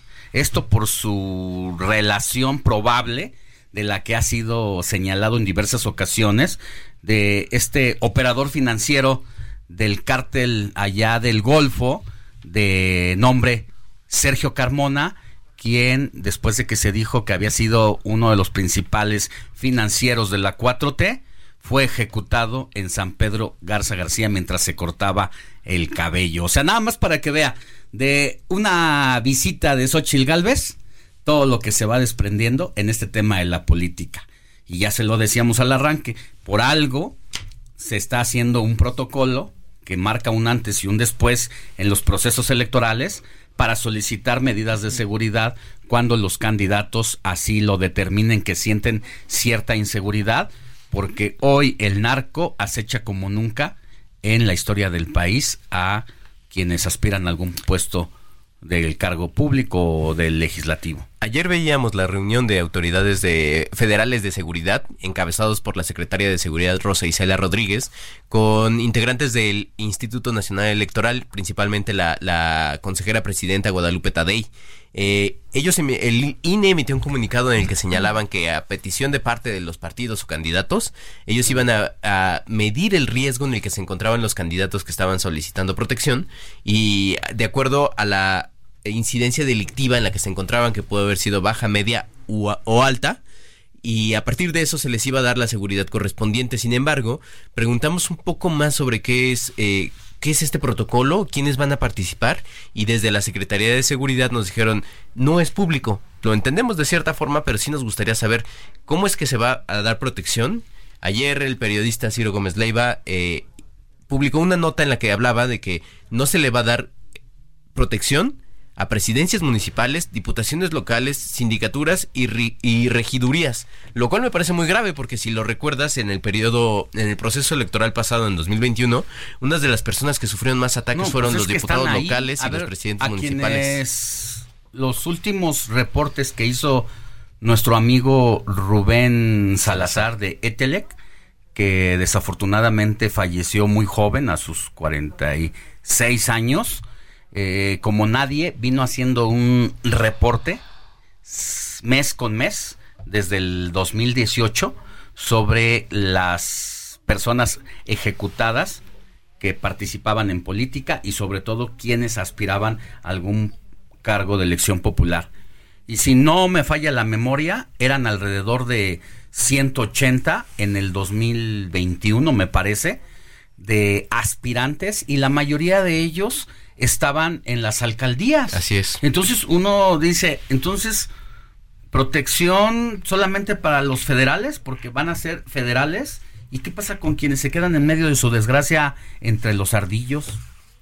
entre la familia michoacana. Recordarás eh, la, la, ejecución que pudimos presenciar durante una transmisión en vivo de la que era en ese momento candidata a la presidencia municipal de Moroleón. En el que Movimiento Ciudadano. Movimiento Ciudadano precisamente en el que estaba en un evento en el que en una cancha de básquetbol de fútbol ahí en a las 12 del día. Sí sí ni siquiera su hija fue la que sustituyó pero como esa la mayoría eh nada de que en la noche donde no te ve nadie, no, no, a plena luz del día, porque yo creo que también es parte de una propaganda de guerra de los grupos del crimen organizado, de decir, te voy a agarrar a la hora que sea, donde sea, eh, lleva chanfle esa ejecución, porque también es un mensaje que se manda a los opositores. Así es, y que Pero ya vamos a hablar de ese tema si te parece, ya en unos minutos con nuestro compañero Gerardo Rodríguez Sánchez Lara, especialista en seguridad. Mientras tanto, ya para pasar con Moni, dijo algo Jorge Álvarez Así es, Alex, hace 49 minutos publicó un tuit con un video en el que dice, el PAN no tiene autoridad moral para hablar de seguridad. Con ellos inició esta tragedia y los estados que gobiernan tienen los peores resultados ahí publica un video en el que dice que está en Chihuahua, en, en, donde hoy se va a dar el segundo, si no me equivoco, el segundo informe de gobierno de la gobernadora Maru Campos. De eh, Partido Acción Nacional. De Acción Nacional, en el que el candidato de Movimiento Ciudadano, Jorge Álvarez Maínez, dice, lo que no te va a decir Maru Campos es que Chihuahua y Guanajuato, dos entidades gobernadas por el PAN, son uno de los que tienen los peores indicadores en seguridad. Pues la única, lo único que me queda claro es que todos hablan de la desgracia de este país, pero nadie se hace responsable. Y todos se acusan, todos se salpican. Esa es la política mexicana y así es como vamos a llegar al próximo proceso electoral. Nadie es responsable, pero los delitos van a la alza sexenio con sexenio y aunque no le guste a este sexenio, también se ha incrementado precisamente el homicidio. Vámonos con Moni Reyes. Moni. 5591-073243. Escríbanos. Excelente día para todos en el estudio. Que tengan un gran fin de semana. Yo soy el que busco chamba. Les dejo mis links. Me dedico al deporte. ¿Se acuerdan que hace dos semanas nos escribió Marco? Bueno, pues dice. ese Marco nos escribió la semana hace 15 Antepasada, luego pasada y ahora. Y a la tercera semana da su currículum. Échale ganas, Marco. ¿Cómo, Marco? Me dedico al deporte, pero ahora tengo apuros económicos, por eso busco chamba. Pues bueno, pues ya veremos su, su link. Muy buenos días y gracias por su atención. Es lo que nos escribe Marco. También nos escribe Antonio de Harvard. Dice, muchas, muchas gracias. Saludos, Jorge, Moni, Alex. Vean eh, la película Agente Secreto, película de acción y comedia muy entretenida del director de Kingsman. ¿Sí la conoces, mi querido Andrés? Dice que sí. Saludos. Gracias, mi querido Antonio de Harvard. Por otro lado, también nos está escribiendo. Buenos días, amigos. Hablando del agua, al inicio del informativo hablaron del agua. En Chiapas, en Chiapas, donde tenemos las hidroeléctricas más grandes y la zona más lluviosa del país, sufrimos también por el vital líquido. Y estas son Chicoacén, La Angostura, Malpaso, Peñitas. En Tuxtla Gutiérrez, que está a un paso de Río Grijalba, nos tandean el agua una o dos veces a la semana, eh, debido a que dicen que las autoridades municipales, que el agua del río Grijalba no la pueden agarrar así nomás, ya que pertenece a la CFE. Esto es lo que nos escribe un, un, un amigo de allá de Chiapas. Sí, pues bueno, el monitoreo de sequía de la Comisión Nacional del Agua nos recuerda que Chiapas tiene 83 municipios sin afectaciones por sequía y 25 con una sequía moderada. Además, sequía moderada y severa en cuatro municipios nada más. Chiapas no es de los estados más afectados, como son, por ejemplo, Chihuahua y la Ciudad de México, que en diferentes grados pero todos los municipios de la Ciudad de México y de Chihuahua sufren sequía en este momento. Claro, bueno, pues es una opinión de nuestro amigo de Chiapas. Hola Moni, Vicky, desde Monterrey, Nuevo León. Dios los bendiga, estoy trabajando, es un placer sintonizarlos. Y nos platica, ves que Héctor estuvo hablando del, de la música norteña de esta nueva banda, bueno, y que le pregunté yo a Vicky, ¿tú qué opinas? Dice, cuando yo vivía en el Distrito Federal por allá del año 1975, escuchaba una estación de radio a nivel nacional por las noches y fue entonces que se me despertó el gusto por la música norteña que me hacía recordar mi tierra, obviamente Nuevo León, ahora que vivo aquí en Nuevo León. Disfruto mucho cada momento de hacer la carnita asada acompañada con la música. Pues Ay, Vicky, qué, qué, envidia. Donde nos sintoniza allá en Monterrey por el 99.7 de FM. Saludos a Vicky y a todos los regios. ¿Sigo o ya me vas a decir adiós? Échale, Muy buenos días, Alex, Moni, Héctor, Jorge y equipo de producción. Un gusto escucharlos como cada fin de semana. Hoy los escucho desde Cancún, Quintana Roo. En mi caso estoy en contra de las corridas de toros, respetando a las mm. personas que están a favor de esta actividad. Soy pro vida animal y considero que no puede llamarse esta actividad fiesta, pues no me gozo con el dolor de ver cómo matan con agonía a un toro. Les mando un fuerte abrazo y bendiciones. Qué dificultad para los jueces y ministros, ¿no? Que tengan Muchísimo. que Pero al final de cuentas, sobre esto. Yo sí le encontré gran sentido a lo que dice eh, Jorge Gaviño? en diputado en su reivindicación contra la fiesta brava después de ser eh, bisnieto de un, torero? y de que él le encantaba la fiesta brava. A ver, las leyes sí han cambiado ¿eh? para los animales. Yo no sé si ustedes lo vean con el gato, con el perro. Claro, ha cambiado. ¿Por qué no cambiarlo ahí? Claro. O sea, ¿Por qué tiene que quedarse a, Muchas personas que, que vi cómo se rasgaban las vestiduras por la jirafa Benito, porque vivía en extremidad de los ambientes. Hey, I'm Ryan Reynolds. Recently, I asked Mint Mobile's legal team if big wireless companies are allowed to raise prices due to inflation. They said yes. And then when I asked if raising prices technically violates those onerous two-year contracts, they said, "What the f*** are you talking about? You insane Hollywood ass." So to recap, we're cutting the price of Mint Unlimited from $30 a month to just $15 a month. Give it a try at mintmobile.com slash switch. $45 up front for three months plus taxes and fees. Promo for new customers for limited time. Unlimited more than 40 gigabytes per month. Slows. Full terms at mintmobile.com. Que si hacía calor porque hacía calor, frío porque hacía frío. Mm -hmm. Hoy se hacen de la vista gorda y aplauden el regreso de la fiesta brava. Entonces, ¿de, qué lado estamos? Claro. Hay que estar del lado de, la ley, ¿no? Sí, fíjate. Esa es la gran diferencia. Juan, un, radio escucha, dice, muy buenos días, saludos para todos ustedes. Los toros se defienden, los puercos y las reses no. La tauromaquia es un arte. Bueno, es, lo que nos dice Juan. Lo que, eh, la diferencia es la agonía y, y el lucro. Eso. Y, la, y el morbo que genera. Y lo otro, pues sí, también, pues entonces no comamos animales, ¿no? Ah, vamos a volvernos crudo y veganos, crudo y veganos. Es una parte de la cadena alimenticia. Claro. Pero la otra cosa es que hagas todo una agonía a un animal y lo vayas matando lentamente, lentamente. bandarellazo, metas a 350, 3500, los que sean de aficionados y goces del sufrimiento del animal. Esa es la gran diferencia. Claro. Vamos a una Muy buenos días a todos, el formidable equipo. La noticia no descansa. Usted necesita estar bien informado también el fin de semana. Esto es Informativo El Heraldo Fin de Semana. Regresamos.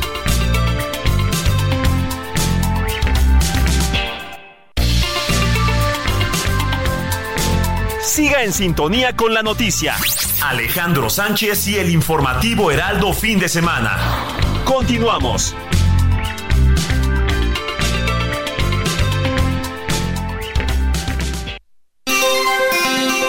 Sintonía con los estados en el informativo fin de semana. Y en este recorrido que hacemos por la República Mexicana, donde el Heraldo Radio tiene frecuencias radiofónicas, vámonos hasta Yucatán, donde está nuestra compañera Judith Díaz, conductora de El Heraldo Radio Yucatán, donde usted nos sintoniza en este momento por el 96 nueve de FM y donde puede escuchar a Judith todos los días de lunes a viernes de 3 a 4 de la tarde y de 9 a 10 de la noche. Querida Judith, pues traes la agenda de la semana y vaya que hay nota. Más de 50 militantes de Morena han renunciado a Yucatán y parecen poner en riesgo la candidatura de Joaquín El Guacho Díaz, que se registrará precisamente este fin de semana ya como candidato oficial de Morena al gobierno de la entidad. Así es, Alex, te saludo con mucho gusto en este fin de semana. En efecto, eh, pues ya sabes, desde que se anunció la candidatura y lo platicamos la semana pasada de Romel Pacheco a la alcaldía por Mérida comenzó todavía a aumentar más la inconformidad en cuanto a estas la asignación de candidaturas a alcaldías y diputaciones locales por parte de quienes forman eh, pues parte de Morena aquí en Yucatán. Entonces pues está recientemente el movimiento antichapulines que ya em, había empezado en la ciudad de Mérida únicamente y bueno, pues sorprendentemente se ha extendido justo hacia los municipios en donde los morenistas pues comenzaron ya a abandonar pues al partido Guinda. Se comenzaron a dar dimisiones esta semana y han aumentado y se han hecho pues de manera pública, la mayoría con ruedas o conferencias de prensa, obviamente ante los medios de comunicación. Está del, del municipio de Mushupit, Armando Akey, Roger Pech, también de Telchac Puerto, Armando Rosado, Rodrigo Herrera de Yaxcabá, otro más de Tucacap, Joel Kawich, Lady María Canté de Seyé, todos ellos los que te acabo de mencionar eran aspirantes a las candidaturas morenistas. Otro que se suma a la lista es Jonathan Álvarez Escobedo, quien buscaba la postulación a la Diputación del Distrito 15. Y bueno, se suma también José Alfredo Simé de Tinum, quien renunció a su militancia y anunció incluso que buscará la candidatura, pero en el partido Nueva Alianza. Obviamente en algunos casos se agradeció a Morena, en otros no tanto, y en el caso de Margarita Q. ella de Samagil aseguró incluso que le pidieron un millón de pesos para ser candidata de Morena. Y bueno, pues como no pagó esa cantidad, el millón de pesos, de acuerdo con las declaraciones de Margarita, pues quedó fuera obviamente de la contienda. En el caso de Humberto Solís de Quinchil se sumó a la fila pues de quienes también abandonan pues Morena. Y así la lista ha seguido creciendo a lo largo de esta semana Alex. Y con esto también eh, no sé si recuerdas que la semana pasada también les comenté que Mariana Cruz quien fuera eh, secretaria de Relaciones Exteriores aquí en, en Yucatán también renunció. Ella fue digamos la que más eh, exhibió pues esta inconformidad. Sin embargo, ella había sido designada o asignada, perdón, como eh, secretaria de Relaciones Exteriores aquí en Yucatán por el mismo presidente Andrés Manuel López Obrador. En entrevista con ella nos compartió que está muy agradecida con el presidente, eh, tiene una amistad estrecha con él, avisó justo a, a López Obrador, al presidente, a Claudia Sheinbaum también de esta dimisión a su partido. Se dio a conocer esta semana y ella confirmó que se suma ahora la ex morenista a la campaña de Renan Barrera, es decir, ahora regresa al PAN. Mariana había estado en el PAN quiso obviamente probar en Morena, se decepciona de su partido y ahora se confirma que ella sí se suma a la campaña de Renan. Ella estaba aspirando a la alcaldía de Motul. Y bueno, así como ella, muchas eh, declaraciones se han dado, se han aclarado también todo lo, la inconformidad, por supuesto, de los morenistas.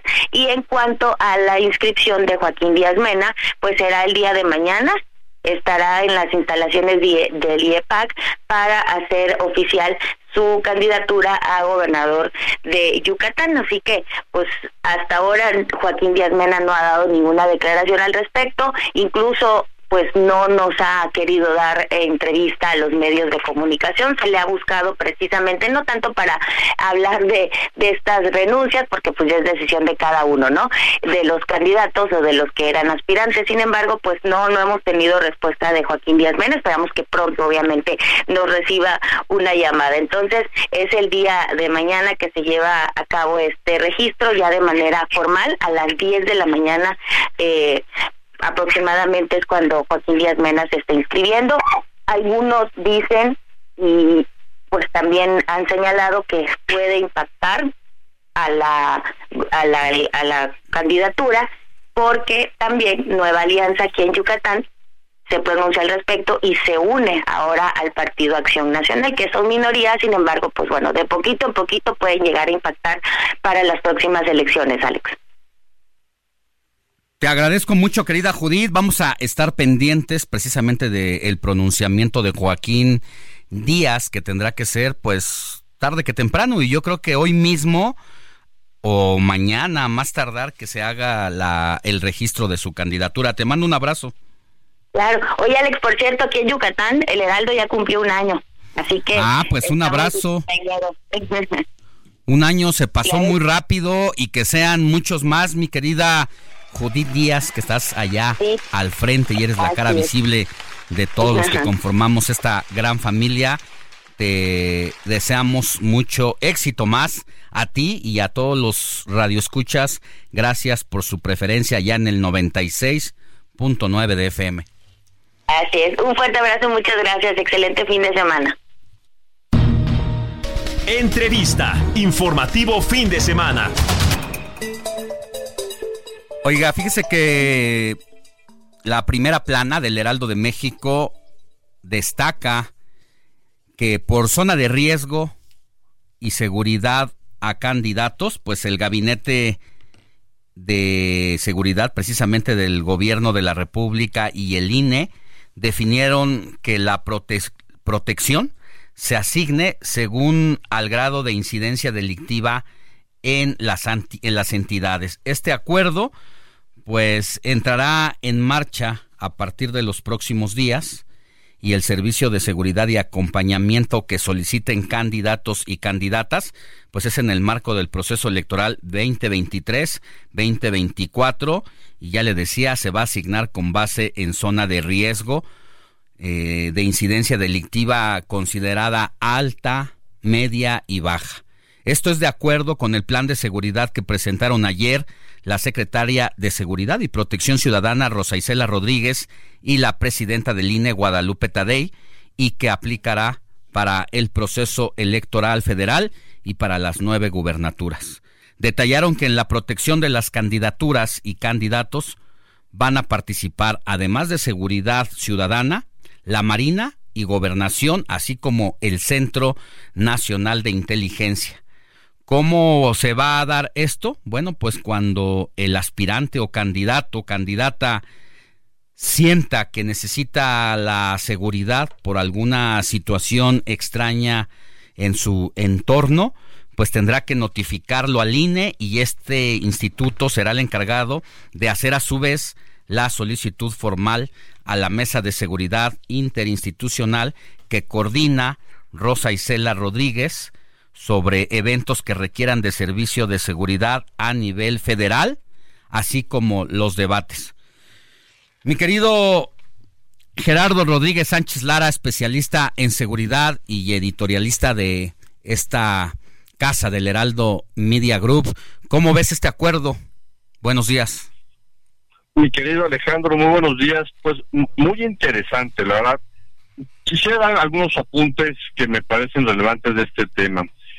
Primero, como, como bien señalaste en tu nota al inicio del programa, eh, la consultoría ETELEX que, que dirige Asael Nuche y, nuestro amigo extinto eh, Rubén Salazar, ya alertaban desde 2018 un aumento de la violencia política. Efectivamente, 154 candidatos y políticos fueron asesinados en el proceso electoral 2018, que es el, el referente presidencial ahora, ¿no? Después de seis años.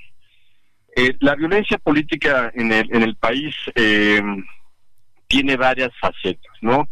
Muchas son amenazas y estas amenazas, Alex, desincentivan o les pide la delincuencia organizada vinculada con algún partido, o sea, porque no es gratuito que te amenacen. La, delincuencia organizada quiere favorecer a algún otro candidato o los candidatos eh, se alinean con algún eh, bando criminal para amenazar a otro candidato de oposición.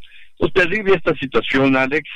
Eh, me parece que es magnífica noticia, que, hay una colaboración entre el gobierno federal y el, Instituto Nacional Electoral, porque ya, ya eh, el proceso electoral es organizado por el Instituto Nacional y los órganos estatales están al servicio o están responden al, al Instituto Nacional Electoral. La imagen yo recomiendo mucho, Alex, que, que se vea esta, esta nota de ocho columnas del Heraldo de México. Viene la fotografía y quiénes están ahí por parte del gobierno federal. El general Audomaro, el director del Centro Nacional de Inteligencia, el, general Trevilla, Ricardo Trevilla, el jefe del Estado Mayor Conjunto del Ejército, la Fuerza Aérea y el secretario de Defensa y por supuesto Rosa Isela como coordinadora del gabinete. Es la plana mayor que tiene la capacidad de inteligencia en el país para determinar esta esta focalización no de la, de la del crimen en el país para asignar eh, la, la, seguridad a aquellos candidatos que lo requieran, mi Alex. Oye, Gerardo, eh, tratábamos de obtener el documento de el protocolo lo pedimos a Seguridad Pública aquí a través de nuestro jefe de información, Jorge Rodríguez, se aplicó para ir un poquito más allá y se llevó pues la noticia de que no es público, eh, se entiende, ¿verdad? Que por ser un asunto delicado pues no se dé a conocer públicamente. Sin embargo, hay puras generalidades y nos llamaba la atención la nota como la presentaba Ciro Gómez Leiva ayer en la noche en su noticiero de imagen donde decía que esta protección solamente se iba a brindar a candidatos y candidatas que buscan algún cargo o puesto de elección federal. Y lo que discutíamos aquí en la mañana era que pues suena un poco incongruente o a medias en caso de que se confirme esta situación porque tú más que nadie como especialista en seguridad sabes que gran parte de la amenaza y de la situación complicada en materia de inseguridad se vive en las regiones, en los municipios y en las comunidades. ¿Cómo ves esto? Lo, lo, que pasa es que es un despliegue eh, complicado. La verdad es que la violencia en el país está eh, llega a muchos puntos. Creo que también tendrían que incorporarse a las policías estatales para la protección de candidatos locales. Son más de 20 mil puestos que se van a jugar, querido Alex, imagínate. Eh, multiplica 20 mil eh, por, eh, por al menos dos o tres candidatos, ¿no? Entonces, es una barbaridad. Si cada, si ponemos, pongamos el, el caso de que un, solamente un 15% de estos 60 mil candidatos van a requerir, estamos hablando de un número importante, a lo mejor de unos hasta 10 mil candidatos que requerirían este apoyo. Tenemos, tenemos de Guardia Nacional 140 mil elementos, ¿no? Eh, a las Fuerzas Armadas eh, difícilmente les podemos dar asignar esa labor de seguridad, de protección a los soldados o a los marinos. Tendrían que ser guardias nacionales. Creo que, que se tiene que trabajar también con los gobiernos estatales. El INA se tiene que aplicar de inmediato. No es una tarea fácil, eh, querido Alex. No, pues es un antes y un después en materia de proceso electoral. Eh, no solamente por el, el contexto del el nivel de la violencia, ya decíamos también en la mañana, yo creo que más que nunca, como nunca, ya se habla casi con alguna normalidad de que el crimen organizado está metido en el proceso, en los financiamientos de campaña, lo que ha pasado con los cabecillas de los narcotraficantes sentados en una mesa con una alcaldesa en funciones y no pase nada, pues no por nada el hashtag de dos días seguidos a nivel nacional de narcopresidente y todo lo que está ocurriendo, pues hace que sea un precedente esta situación, pero también por lo que tú dices, por los 20 mil cargos, elecciones más grandes en la historia y el padrón electoral. Realmente, pues va a ser un gran desafío para la autoridad federal, así como para las Fuerzas Armadas, porque pues elementos, no sabemos de dónde van a sacar las fuerzas federales a más elementos para cuidar estos focos rojos cuando se supone que están desplegados por todo el país y aún así ha sido difícil confrontar o mejor dicho tratar de mantener a raya porque ni siquiera se les confronta a los grupos criminales. Así es. Eh, y mira, si me permites también, Alex, el, el papel que juega el Centro Nacional de Inteligencia. Por supuesto que ellos tienen un rastreo de aquellos eh, candidatos o, liderazgos locales vinculados con la delincuencia organizada. Y también lo tiene la Secretaría de la Defensa. Pero la primera responsabilidad de Alejandro es de los partidos políticos que tienen que cuidar a quién mandan como candidatos. Ellos son los que están generando muchas veces la violencia. Eh, no podemos cargarle al Estado mexicano que nos diga quiénes son candidatos vinculados con la delincuencia, por ejemplo. la primera línea de prevención viene los partidos e históricamente hemos visto la incorporación de eh, vínculos con la delincuencia organizada y liderazgos locales, gobernadores, alcaldes, regidores e inclusive diputados federales. Bien, pues va a ser interesante saber cómo se desarrolla esto, ya lo estaremos platicando más adelante, mi querido Gerardo Rodríguez Sánchez Lara, especialista en seguridad, profesor en la Universidad de las Américas Puebla, y tienes a tu cargo eh, el área de internacionales, ¿verdad? Sí, la tuve hasta el primero de noviembre, querido Alex. Afortunadamente la dejé y tengo una nueva jefa Así es que me voy a poder dedicar a más proyectos para la universidad y también con el Heraldo, querido amigo. Bueno, un abrazo. Cuídate, abrazo.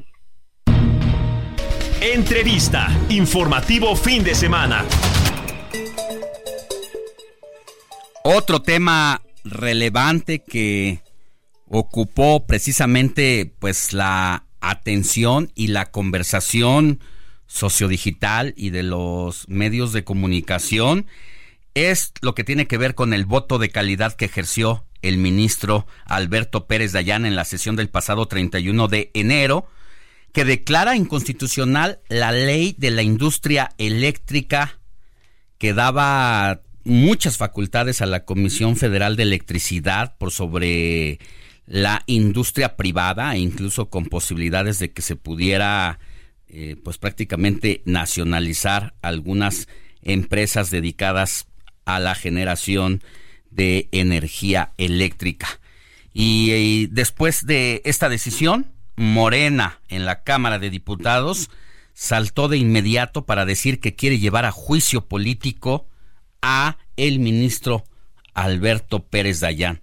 Pero creo que hasta un estudiante de primer semestre de derecho sabe que esto es imposible, por lo que la conclusión que puede uno sacar es que se trata de una narrativa para seguir dándole duro al Poder Judicial y a la Suprema Corte y que como parte de la estrategia, estrategia del gobierno federal debilitarlo. Pero ¿quién mejor que el senador del Partido Acción Nacional, Damián Cepeda, pues para que nos platique, senador, eh, ¿Cómo ve esta situación y qué piensa al respecto? Buenos días. Muy buenos días, qué gusto en saludarte a ti y a todos los que nos están escuchando. ¿Cómo ve esta decisión de los diputados que salieron a dar una conferencia de prensa para decir que juicio político a un ministro y uno se pregunta, bueno, pues entonces ¿para qué son los ministros, no? No, la verdad de las cosas es que es una postura, pues no solo incorrecta, sino digna de un régimen autoritario. O sea, básicamente lo que quieren es intimidar a otro poder, o sea, querer juzgar a alguien, castigar a alguien por simplemente aplicar un criterio sobre lo que considera ese ministro que es constitucional o no, pues está completamente fuera del marco jurídico y fuera pues de lo que es correcto para este país. Imagínate, un ministro de la Corte, una ministra de la Corte, pues su trabajo precisamente es analizar si una ley está pegada o no a la Constitución, querer castigar a un ministro por hacer su trabajo, pues la verdad las cosas que está fuera de lugar. Eh, yo creo sinceramente que pues es más una jugada o una movida intimidatoria hacia el Poder Judicial. Eh, de entrada le digo a quien me está escuchando que no tienen los votos para hacerlo. Sí, desgraciadamente, para correr el procedimiento, es decir, el, juicio político, primero lo que lograría en, en una instancia es la destitución y la inhabilitación de este ministro. Pero segundo, para poderlo llevar a cabo, lo que necesitas es eh, primero mayoría en la Cámara de Diputados, que sí la tiene Morena. Ahí tendrían que citar a comparecer, a audiencia a este ministro. Y en un segundo momento tendrían que acusar ante el Senado. Y ahí, para lograr el castigo, la sanción, se requiere dos terceras partes del Senado. Entonces es previsible que eso no lo van a lograr, pues no las tienen. Eh, la oposición, claro que nunca vamos a votar eso. Pero me parece que lo que quieren hacer pues es todo este escándalo público, ¿no? De que están juzgando al ministro. Yo le diría a la oposición lo siguiente. Primero hay que intentar que no pase, por el bien del país, por la división de poderes. Pero si pasa, yo diría que hay que afrontar este reto, eh, aprovechar, eh, en, el buen sentido de la palabra, pues, digamos, no, no es que lo desee, pero si Morena y el presidente cometen este exceso autoritario de llevar un ministro a juicio político, pues hay que hacerlo lo más visible posible. Nada de que, ah, me voy a salir del salón porque con mi silencio este, vas a notar mi desprecio. No, hay que dar el debate para que todo México vea lo absurdo, lo abusivo, lo autoritario que es este gobierno queriendo llevar a juicio a un ministro por simplemente decir que una ley psicoinstitucional cuando claramente lo es. Pues. Es decir, entonces jurídicamente como que no tiene sustento, pero si políticamente se atreve a desafiar eh, Morena las leyes, se puede llevar a cabo. Sí, desgraciadamente el procedimiento sí existe y eh, tienen los números para iniciarlo. O sea, lo que yo quiero decir es, en la Cámara de Diputados el juicio político que tiene como fin destituir a alguien o inhabilitarlo, sí se puede hacer con mayoría simple, pero la sanción no la vas a lograr más que con dos terceras partes. Entonces, para quien nos está escuchando, la verdad es que no lo van a lograr. Es, es teatro, es show, es, es, es querer decir, eh, nosotros te vamos a castigar. Pero pues yo creo que lo que toca ahorita es defender esa división de poderes, defender el Poder Judicial. Imagínate que se encuentre subordinado a lo que diga este unos diputados. Pues no, lo que tiene que hacer el Poder Judicial es defender la Constitución, como hizo ahorita, ¿no? Entonces, lo que tenemos que hacer es esta lucha por esta defensa, división de poderes y defender, pues, la Constitución. ¿Por qué quieren castigar a este ministro? Pues porque defendió lo que dice nuestra Carta Magna, nuestro máximo ley en este país, que es la Constitución. La Constitución dice que en materia de energía eléctrica hay competencia abierta y que el Estado mexicano le tiene que comprar la energía eléctrica a quien la venda más barata. Eh, eso nos beneficia, pues porque si la compra más barata el Estado nos la vende más barata. Senador, ¿nos puede aguantar tantito porque llegamos a la guillotina y regresamos para concluir? La noticia no descansa. Usted necesita estar bien informado también el fin de semana. Esto es Informativo El Heraldo Fin de Semana. Regresamos.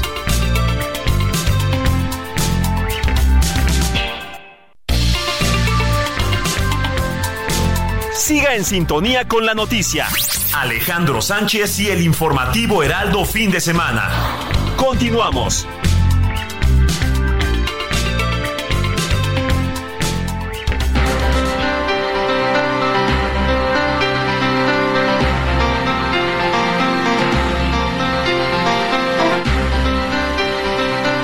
Nueve de la mañana en punto, hora del centro del país. Regresamos a las conclusiones del senador Damián Cepeda sobre el juicio político al que quieren llevar los de Morena al ministro de la Suprema Corte, Alberto Pérez Dayán. Entonces nos decía, senador, que lamentablemente si es que fuera eh, la intención de Morena y les dieran los votos, sí podría salir adelante. No, no aprobarse, sino llevar a cabo el procedimiento. O sea, no lo van a lograr, quiero decirlo muy claro a los que me están escuchando. ¿Por qué? Porque al final requieren dos terceras partes del Senado y ahí lo vamos a rechazar. Lo que sí pueden hacer es hacerlo pasar un mal momento, es decir, y eh, llevar a cabo todo el procedimiento, porque es por mayoría simple de la Cámara, pero al final el castigo no va a llegar. Yo diría lo siguiente, ojalá no lo hicieran, por ser responsables, por ser maduros, por entender que hay división de poderes y que pues tienes que respetar cuando un juez, en este caso un ministro, toma una decisión, pero si lo hacen, a mí me parece que tendríamos que aprovechar ese exceso de parte de Morena para visibilizarle a todo el país de lo que son capaces, el peligro que representa que tengan mayoría en el Congreso y los abusos que están dispuestos a cometer para que en la elección pues la gente tenga claro por lo que está votando, ¿no? Sí, al final de cuentas eh, es parte de una narrativa bien planeada en contra del poder judicial, ¿no? Sin duda, o sea, fíjense nada más, ¿por qué están queriendo atacar a este ministro? Eh, Morena hizo una reforma a una ley secundaria de esas que requieren mayoría simple, pues, ¿no? En donde básicamente lo que dicen es que quieren que a fuerzas el Estado mexicano le compre la energía eléctrica primero, la que genera la CFE, en lugar de comprarla más barata. ¿Qué dice la Constitución? Que eh, tiene que comprar la energía eléctrica más barata en condiciones de competencia abierta y que si un privado la puede producir pues, a menor costo, el Estado se la tiene que comprar primero. ¿Cuál es el beneficio para el ciudadano de que un privado produzca más barato y con más amigable al medio ambiente? Pues obviamente que le cuesta menos cuando se la venden a él. O sea, puede haber un ahorro ahí. Pues la CFE dice, pues no, como no puedo competir, como me ganan los privados porque producen más barato, pues prohíbo eso y pongo en la ley que primero tengas que comprar a fuerzas la que genera la CFE. Eso, además de atentar contra el medio ambiente, porque produce, mm, además de menos eficiente, produce pues con, con, con mecanismos de producción más contaminantes, como es el combustóleo, pues eso nos castiga a todos los mexicanos porque tú y yo y todos los que nos están escuchando, pues al final le vendes energía eléctrica más cara. Lo que tendría que ser en interés de todos los ciudadanos, pues la verdad es que le compres energía al que mejor la pueda vender, pues, ¿no? Entonces, lo que quiso hacer el Estado es decir, pues no, voy a aprobar una ley que diga que primero le tengo que comprar a la CFE. Eso va en contra de la Constitución porque la Constitución dice que hay competencia abierta y que gana el del mejor precio y entonces, pues lo que sucede es que en una primera instancia, la minoría, es decir, nosotros en el Senado y en la Cámara de Diputados, impugnamos esto ante la Corte, no logra ocho votos para poder declararse inconstitucional. En un primer momento logra seis o siete, no, me, no recuerdo bien la votación, pero no logra los ocho. Pero estas empresas se amparan y en el amparo, pues sí, la Corte dice, oye, espérame, esto es ilegal. Entonces yo mi mensaje al gobierno le diría, tienes que respetar la Constitución. La Constitución dice que tiene que haber una competencia abierta, libre, que gane el que mejor precio este, otorgue. Si tú quieres venderle primero, pues gánale, ¿no? nadie le está prohibiendo a la Comisión Federal de Electricidad vender energía, simplemente se le está diciendo, oye, pues tienes que hacer tu trabajo y venderla más barata, pues sí, pues claro. Senador, ¿cómo estás? Te saluda Jorge Rodríguez, jefe de información. Precisamente ahorita que estabas hablando de esto de la energía, eh, recordar que el presidente anunció que el próximo 5 de febrero va a presentar una serie de iniciativas que incluye también, digo, ya está metiendo casi de todo, pero eh, esto sobre la, la para mm, abordar el tema de la energía. Eh, ¿Qué es lo que prevén allá en el Senado sobre este conjunto de iniciativas que va a presentar el presidente el próximo lunes? Pues mira, sobre este tema es previsible que lo que proponga es pues que se evite la competencia y que tenga la prioridad CFE en esta compra. Si es así, le anticipamos que pues no la vamos a aprobar. ¿Por qué? Porque el beneficio para los mexicanos está en vender la energía más barata posible. ¿no? Sobre las demás yo te diría que hay que esperar los temas que se van a presentar y la postura claramente debe de ser pues todo aquello que sea correcto para México, todo aquello que beneficie al ciudadano, lo vamos a apoyar. Y todo aquello que tenga un perjuicio, que atente contra la división de poderes, que debilite el Poder Judicial, que ataque los órganos autónomos, que sea un perjuicio para los ciudadanos, lo tenemos que rechazar. Yo soy de la idea de que no anticipemos y nos andemos negando en automático a algo simplemente porque lo presenta el presidente, pues no, pues en ese caso pues cierren el poder legislativo ya, ¿no? Pues no, las elecciones, la época electoral presenta ventanas de oportunidad también. A veces se logran aprobar temas que en tiempos normales no se aprueban, porque los partidos tienen resistencia, porque el status quo tiene resistencia, pero en las elecciones por el interés de quedar bien con, el ciudadano, a veces se generan posibilidades de aprobar reformas positivas. Yo diría, aprovechémoslo. Por ejemplo, si el presidente por motivos electorales presenta elevar las pensiones, y hay una propuesta sensata en donde haya de dónde financiarlo, pues yo diría hay que aprobarlo, ¿verdad?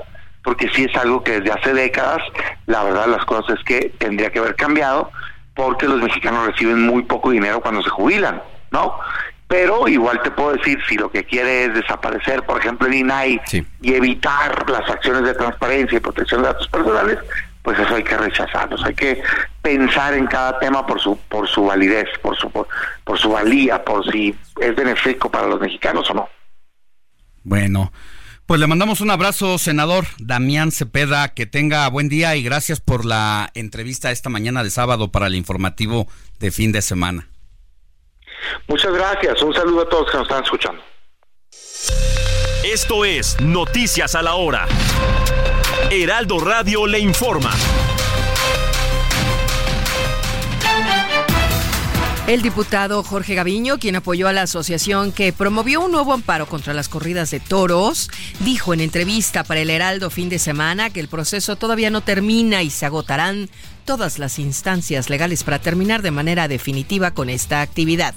¿Ustedes van a agotar todos los recursos legales contra la corrida de toros? Sí, sí, este, inclusive hay este, iniciativas ya de varios diputados de varias legislaturas que hemos metido pues esta situación. Eh, lamentablemente no hemos tenido la posibilidad de que llegue al pleno a discusión. En una ocasión teníamos ya las firmas de 36 diputadas y diputados de los 66 que somos pero no pudo llegar al Pleno por situaciones también de forma y así nos ha pasado varias legislaturas. Entonces, por eso nosotros vamos a votar todas las instancias legales. Diputado Gaviño también mencionó que se está buscando ante los tribunales el derecho a una muerte digna para todos los animales y que se defina si los toros cuentan con la protección de la ley. Nosotros, como gestores de las asociaciones proanimalistas, lo que estamos haciendo es recurriendo a la justicia federal para que interprete la ley y la constitución. Nosotros pensamos que los eh, toros son objeto de protección por parte de la constitución. La Corte no se ha pronunciado en ese sentido. Entonces, lo que nosotros buscamos al ir a los tribunales es que debe de prevalecer el derecho a todos los animales sintientes, el derecho a una muerte digna, o eh, los toros de Lidia no son objetos de esa protección. Eso es lo que estamos nosotros buscando. Otros temas, un estimado de 150 mil choferes y transportistas convocaron a una manifestación para el próximo lunes 5 de febrero para protestar contra la inseguridad que viven. Se prevé que su manifestación sea pacífica. Un tribunal federal revocó ayer la suspensión provisional en contra de las corridas de toros en la Ciudad de México. El decimotercer tribunal colegiado en materia administrativa eliminó la suspensión que una jueza concedió a la Asociación Civil Todas y Todos por los Toros. La administración de la Plaza México, donde se realizarán corridas el domingo y el lunes, festejó la decisión y mediante un comunicado dijo que en un régimen democrático todos tenemos derecho a disfrutar y trabajar en una actividad que lícita en pleno ejercicio de nuestras libertades. El gobierno de México presentó desde el miércoles una denuncia ante la Fiscalía General de la República contra quienes resulten responsables de la sustracción ilegal de datos de periodistas que acuden a Palacio Nacional, así lo informó ayer la Secretaría de Gobernación. En el orbe, Estados Unidos bombardeó milicias en Irak y Siria en represalia por el ataque en una de sus bases militares en Jordania. El Salvador se prepara para mañana vivir una elección en las que se prevé que el presidente Nayib Bukele sea reelecto. En los deportes, Cruz Azul venció ayer 3 a 1 a los Gallos de Querétaro y sumó su tercera victoria al hilo en el torneo Clausura 2024 de la Liga MX. Vámonos con Israel Lorenzana porque se encuentra en este momento en las calles de la Ciudad de México. Nos tiene un reporte como siempre importante. Adelante Israel. Moni, muchísimas gracias. Un gusto saludarte esta mañana. Pues fíjate que estamos ubicados todavía aquí en la alcaldía Iztapalapa, revisando precisamente el tema del agua, este desabasto importante que está afectando a diferentes alcaldías en la Ciudad de México. Y es que los niveles del Cutzamala han bajado al grado de que el gobierno ha tenido que hacer recortes importantes en el suministro de agua, tanto en la Ciudad de México como en el Estado de México y además en diferentes estados de la República Moni. Nosotros ya estuvimos en una garza ubicada aquí en la calzada La Viga, en donde platicamos con uno de los encargados de la distribución del el vital líquido en diferentes alcaldías, principalmente aquí en Iztapalapa. Vamos a escuchar, Moni, lo que nos dijo en esta plática que tuvimos aquí en la garza ubicada en la calzada La Viga. Vamos a escucharlo. Muy buenos días, ¿cuál es tu nombre? Marco Antonio Ferrusca García. Marco Antonio, el tema de la distribución, estamos aquí en Iztapalapa, en esta garza. ¿Qué tantas pipas vienen a cargar al día? ¿La demanda cómo está con este tema de la falta de agua en la ciudad? Mira, aquí depende mucho de, cuántas, cuántos servicios nos pidan. Normalmente alrededor son de 35 viajes. Tenemos trabajando aquí este, pues, pipas de la empresa CTL, que es la, la cargada de distribuir. Entonces aquí este, depende mucho el horario de por el astiaje y todo eso, ese es el detalle. Oye, ¿y de a qué horas a qué horas vienen a cargar las pipas?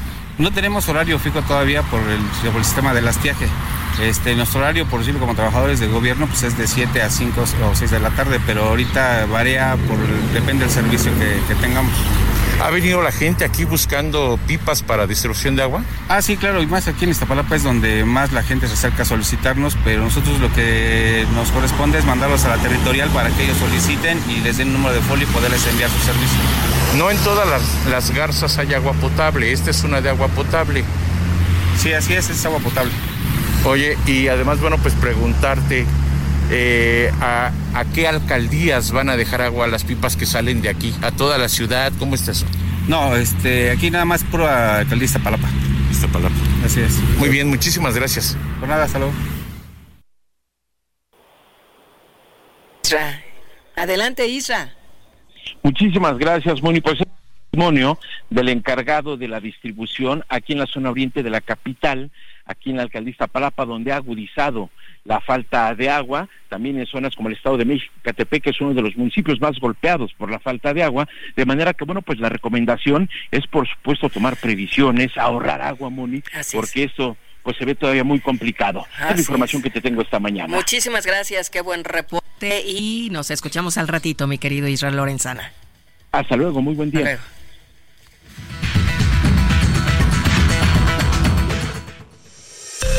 Esto fue Noticias a la Hora.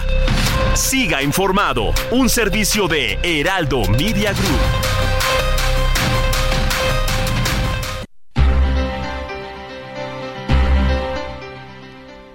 Nueve con 19 hora del centro del país. Andrés Rangel en las redes sociales tenemos tenemos mensajitos también en ex. ¿Qué nos dice la audiencia? Buenos días Alex y a todo el auditorio. Tenemos aquí comentarios de Eugenio García que nos dice saludos desde Tennessee, Estados Unidos. Todos los fines de semana los escucho. Y con respecto a las corridas de toros, dice se maltratan más a los toros en los jaripeos, les inyectan droga para que se endu- endurezcan y además el jinete unas espuelas muy picadas para que repare y nadie dice nada. Oye, pues ese es un, a ver, no sé si sea un cuento chino o pueda ser realidad, pero lo que nos dice nos lleva a la revisión, porque una cosa es lo que vemos en la Plaza de Toros, pero si al- además detrás bambalinas hay estas cosas, pues lo hace doblemente condenable, ¿no? Y es que es lo que decías hace rato, ¿no? O sea, si nos vamos a quejar de los toros, entonces vamos a tener que acabar también con un montón de espectáculos, ¿no? Como las peleas de gallos. Y si vamos más allá, Ahora, esa a la alimentación. Ahora, ahora Peleas se de supone perros. que las peleas de gallos se supone que están prohibidas. Sí. O sea, Que es más bien hay que aplicar la ley. Son clandestinas. La diferencia de las Pero también hay peleas de es que no perros, Alex. De perros también. No, sí, sí existen. O la Ah. venta. La, venta también de perros o de cualquier animal, ¿no? En Claro. condiciones Son que los encuentras hasta en la calle. como dijo el O también la, eh, la promoción de un amparo para acabar con la venta de animales en el mercado de Sonora. También exóticos. Uy, ¿Qué es más, un tema Andrés? largo.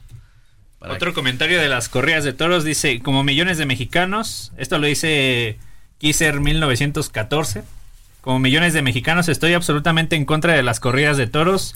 Es antihumano estar sentado en el coso viendo cómo se desangra un ser vivo mientras los presentes aplauden. Eso. ¿Qué más? ¿Qué más? También nos saluda el tío Sam. Buenos días, Alex. Saludos a Moni Reyes. No la veo nada por la cámara. Veo a un joven ahí. Se refiere al George. Sobre la política nacional. Joven, que favor que. Sí, es muy jovencito, tiene 31 años. Sobre... Un poquito más, ¿no? Un poquito más. Sobre la política nacional, dice, estoy harto, la señora X, insoportable, pero ya hasta Anabel me cae mal, la nota tan falsa. Aquí con respecto al comentario que decían de cómo la recibieron en, en Nueva York, tenemos eh, otro comentario que dice, Alex, no me sorprende que hayan reventado a Xochitl, pues la 4T anda muy dura acá en Estados Unidos en redes sociales, no sé quién les paga. Otro comentario que dice Jorge58. Buenos días al equipo Alex, Moni, George y todos los que no se ven. Ahí también para mí, para Ek. Estamos detrás. Y DJ Kike e Iván. Ese, E Iván este nos saluda desde Coyoacán, aquí en la Ciudad de México. Ok.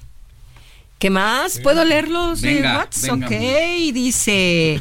Muy buenos días al formidable equipo de Heraldo fin de semana con mi saludo desde Guatemala en Shela. Lo sintoniza Ricardo. Ay, ya me habían cortado con este mensaje hace rato. Pues muchas gracias Ricardo.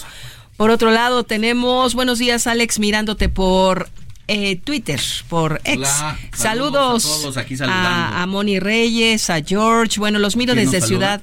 Eh, nos está saludando, espérame tantito, déjale, leo el nombre porque es muy, muy largo. Samuel. Ah, saludos. pues el tío Sam. Saludos, sí, es Sam. cierto. Pues bueno, ya lo comentó nuestro querido ah, Andrés, lo que está comentando el tío Sam. Y por otro lado nos escriben, buenos días, Sebastián Aguirre, despertando apenas para escucharlos y más a la voz de Moni, de Moni Reyes. Ya Bonito ves. primer fin de semana de este te mes. digo, Vamos a mover la cámara No, para que enfoque a así la licenciada Moni Reyes. Déjenla así, por favor. Hola, Moni, Alex, todo el equipo, muy buenos días. Soy Tony Talancón, vivo en Cuautitlán, Izcalli, desde hace 34 años y nunca antes había faltado el suministro de agua aquí en la unidad Bosques de la Hacienda. Eh, invito no solo a mis vecinos, sino a todos los mexicanos a cuidar y hacer un buen uso del agua. De esto depende gran parte del bienestar de todos en el país. Les mando un fuerte abrazo, mis mejores deseos y todo el éxito que se merecen. Bendiciones. Este nos está escribiendo Chucho desde allá, desde Cuautitlán.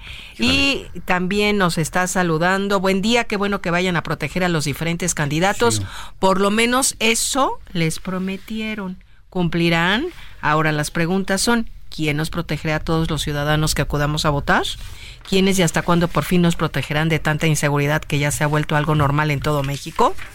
Muy buen fin de semana, Leonel Sosa. Es una buena pregunta y hay que hacérsela a los candidatos y candidatas. Así es. Muy buenos días, Alex. Eh, el crimen organizado y narcotraficantes, ¿cuál será su motivo y su razón para en la política? Él es Juan. Y también, bueno, Laredo Smith, que siempre nos manda arreglos de flores. Muy buen fin de semana. Muchas gracias. Saludos, Laredo Smith. Vamos a una pausa y volvemos con más información.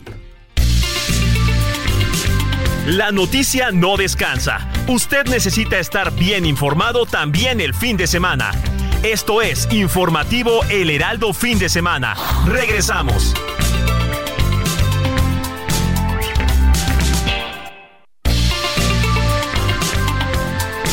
Siga en sintonía con la noticia. Alejandro Sánchez y el informativo Heraldo Fin de Semana. Continuamos.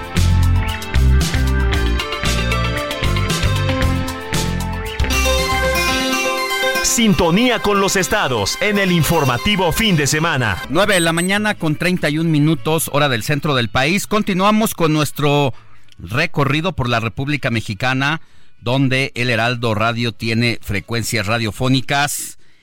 Y estamos ahora con mi querida Shio López, conductora del Heraldo Radio Tepic, donde allá en Nayarit nos está escuchando en este momento por el 100.3 de FM y donde también pueden escuchar de lunes a viernes a Shio López de 2 a 3 de la tarde y en esta ocasión nos trae los temas más importantes de la semana allá y arranca la construcción del puente El Filo en el municipio de Tecuala. Mañana va a estar mi querida Shio, la doctora Claudia Sheinbaum. Buenos días. Muy buenos días, Alex, a ti y a toda la audiencia. Efectivamente, como bien lo comentas, la construcción del puente del filo en Tecuala fue recibido con eh, algarabía por parte de la población. Recordemos que en los huracanes, por ejemplo, Roslin o Huila, eh, el desastre que azotó aquella zona pues era también debido en gran medida a la capacidad de la infraestructura que se tenía y este puente que conecta eh, dos, dos espacios de Tecuala se inunda con alguna lluvia abundante que haya, es decir, no se requiere un fenómeno meteorológico tan impactante y ha sido desde, por esa razón ha sido desde hace tiempo una necesidad vital que los habitantes de Tecuala habían estado demandando para que no queden incomunicados los dos extremos de eh, Tecuala, la delegación de Quimichis por un lado y la cabecera municipal por el otro, siempre quedaban así.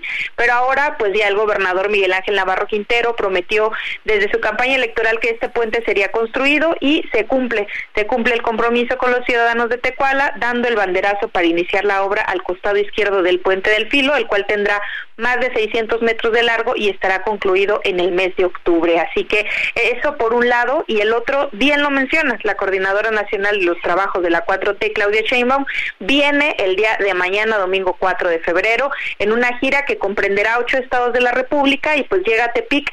Sheinbaum va a, sostener una reunión privada con la finalidad de seguir fortaleciendo pues la unidad que tanta falta hace eh, en eh, Movimiento Regeneración Nacional aquí en Nayarit y los cimientos sobre todo.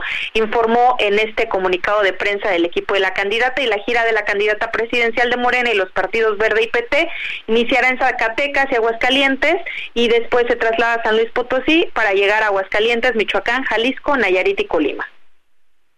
Bueno, pues mañana estaremos muy pendientes qué pasa allá con la doctora Claudia Sheinbaum. Te mando un abrazo, querida Shio, y de nueva cuenta recordarle a la audiencia de lunes a viernes de 2 a 3 de la tarde por el 100.3 de FM, el Heraldo Radio Nayarit. Abrazo. Igual de regreso, muchísimas gracias. Alejandro Sánchez y el informativo Heraldo fin de semana.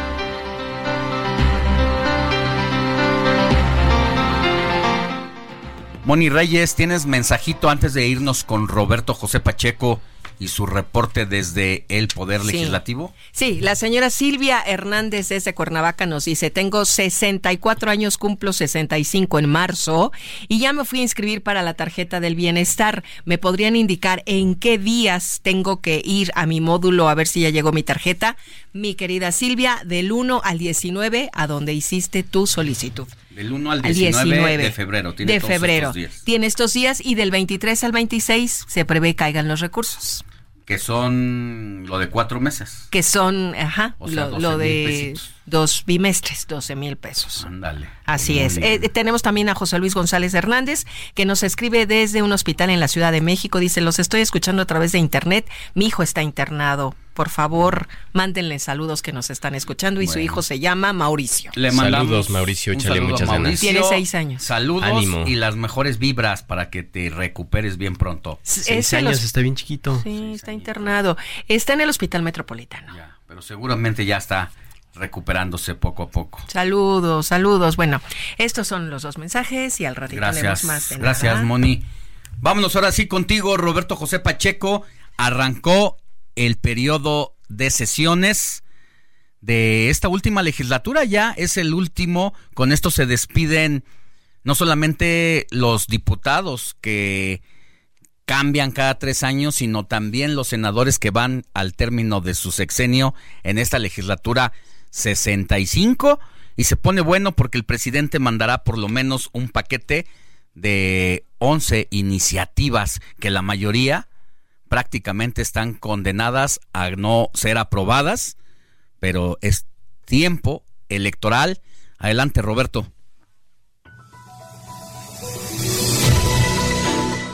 Mi estimado Alex, te saludo con mucho gusto este sábado, igualmente a los compañeros que te acompañan ahí precisamente en la cabina. Te comento que con expectativas, retos, pero sobre todo con una buena dosis de polémica, arrancó el último periodo de sesiones en el Congreso Federal de la 65 legislatura. El objetivo del presidente López Obrador ya se cumplió y con creces no hay día que no se hable y haya polémica de su paquete de propuestas sin conocerlas todavía. Este último periodo ordinario, sin lugar a dudas, será histórico porque se empalma con las campañas electorales en donde las iniciativas del presidente serán tema cotidiano en el Congreso Federal. Bueno, y en sesión de Congreso General, una sesión eh, protocolaria que duró escasamente siete minutos, pero con un ausentismo evidente. Asisten 284 de los 500 diputados y 78 de los 128 senadores. Bueno, fue realmente una eh, reunión protocolaria de escasos minutos. La presidenta Marcela Guerra, de la mesa directiva, ella declaró que el legislativo está listo para recibir el paquete de iniciativas del Ejecutivo Federal. Antes de la sesión, la diputada eh, Marcela Guerra, ella se pronuncia porque haya un debate amplio y de calidad. Escuchemos lo que dice Alex, la presidenta de la mesa directiva. Que se discutan todos, que se, que se dé esa apertura para escuchar a los demás en el punto y en el contrapunto. Y por supuesto, bueno, pues en los debates debe de haber calidades, entonces yo espero que los debates sean de la más alta calidad porque los mexicanos nos ven todos los días a través de los medios de comunicación. Bueno, y en el Senado la República eh, convocó a su primera sesión ordinaria el mismo jueves, mientras que la Cámara de Diputados situó al Pleno hasta el próximo miércoles. Y desde la mesa directiva del Senado, su presidenta, Ana Lilia Rivera, se pronuncia por un debate de altura que ponga el interés superior de la sociedad por encima de las descalificaciones. La senadora Rivera rechaza que las iniciativas anunciadas por el presidente sean electoreras. En ese sentido aclara que eh, él hace, el presidente hace uso de sus facultades, pero los congresos serán las que estudien las propuestas, es decir, las que tengan la última palabra. Dijo que la del Poder Judicial seguramente será una de las reformas más anheladas, pero también polémicas y discutidas, pero también estarán los cambios que se propongan en materia electoral para fortalecer la participación popular. Estaremos pendientes, mi estimado Alex, de cómo se van a, canalizar las iniciativas a las diferentes comisiones parlamentarias. La Cámara de Diputados será la Cámara de Origen, según adelantó Ignacio Mier, coordinador de Morena. Hasta aquí mi reporte, mi estimado Alex. Buen sábado.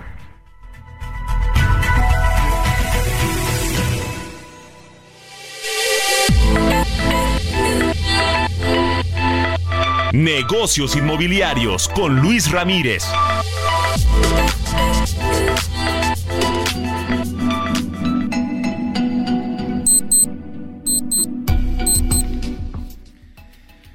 Luis Ramírez, conductor de Mundo Inmobiliario en el, Heraldo Radio y socio fundador de Vive de las Rentas. ¿Qué nos tienes con las perspectivas inmobiliarias para el 2024? Mi querido Alex, me da muchísimo gusto saludarte, muy buenos días. Pues precisamente el 2024 tiene una perspectiva extraordinaria para el sector inmobiliario y es que déjame hacer un recuento de lo que ha pasado en los últimos años. El 2024 será el año de compradores, el año en el que vale la pena, eh, por supuesto, invertir, pero no hay que esperar a que se haga tarde porque se eh, va a agotar el inventario. Y es que en los años eh, que antecedieron a este, desde la pandemia 2020, 21, 22, 23, entre la pandemia y pues la recesión o la posibilidad de una recesión económica que al final afortunadamente no se dio, pues bueno, los inversores han sido cautelosos y han estado guardando el dinero. De hecho, tenemos dinero, eh, la, cantidad de ahorradores es histórica en México y en el mundo, y pues también eh, por culpa de las tasas de interés que han estado eh, altas también y que los inversores creen o los ahorradores creen que pues ese porcentaje es bueno. Sin embargo, este año van a subir las tasas de interés, pero también eh, otro fenómeno, querido Alex, es que cayó, eh, bueno, cayó la demanda de vivienda precisamente por la cautela, por el alza en las tasas de interés, pero también cayó la producción de vivienda por la pandemia, por la falta de insumos, por la cautela ante esta supuesta recesión económica, y la consecuencia es que en los últimos tres años se han construido menos de la mitad de la vivienda que se solía construir en México. Entonces, ¿qué pasa este 2024? Este 2024 hay dinero, eh, se reactivan los créditos, bajarán las tasas, habrá mejores condiciones y pues la gente va a empezar a comprar vivienda. El gran problema es que no hay suficiente vivienda.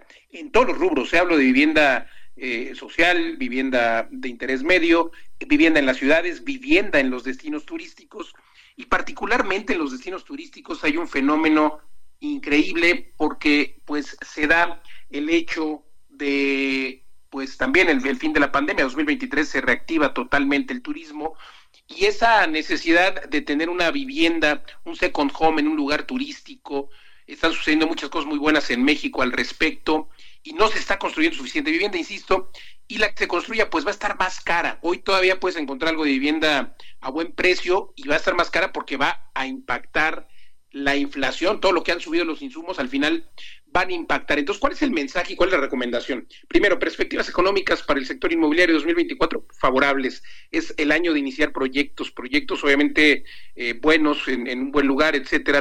Ah, los compradores ahora son más sofisticados y para los compradores, pues claro, es el año de comprar, pero si se tardan a más del segundo semestre, pues van a encontrar muy poco y en consecuencia más caro. La ley de la oferta y la demanda, más la inflación. Entonces hay que apurarse a comprar, mi querido Alex porque eh, habrá mucha demanda y creo que eh, pues hay que recordar que si alguien compra, por ejemplo, con crédito hipotecario este mes eh, de febrero, pues no importa, porque el siguiente año puede cambiar, no importa que esté un poco alta la tasa, que no lo está, están muy bien los créditos hipotecarios, pero sí que puede cambiarlo en cualquier momento. Entonces, de todo eso hablamos en mi programa, los invito a que me escuchen hoy aquí a través de la frecuencia de El Heraldo a las 4 de la tarde y a que me sigan en las redes sociales, a quien me mande un mensaje con gusto, le mando un ebook con cinco lugares donde invertir ahora mismo en bienes raíces. Eh, me encuentran en Facebook, en Instagram, en todos lados como Luis Ramírez Mundo Inmobiliario. Mándenme un mensaje y les mando el ebook. Luis Ramírez Mundo Inmobiliario. Y pues querido Alex, nos escuchamos aquí más tarde a las 4 de la tarde y los jueves también 10 de la noche. Será un gran año para el sector inmobiliario. Te mando un abrazo, querido Luis, cuídate mucho. Igualmente, Alex, abrazo de vuelta a la cabina. Alejandro Sánchez y el informativo Heraldo fin de semana.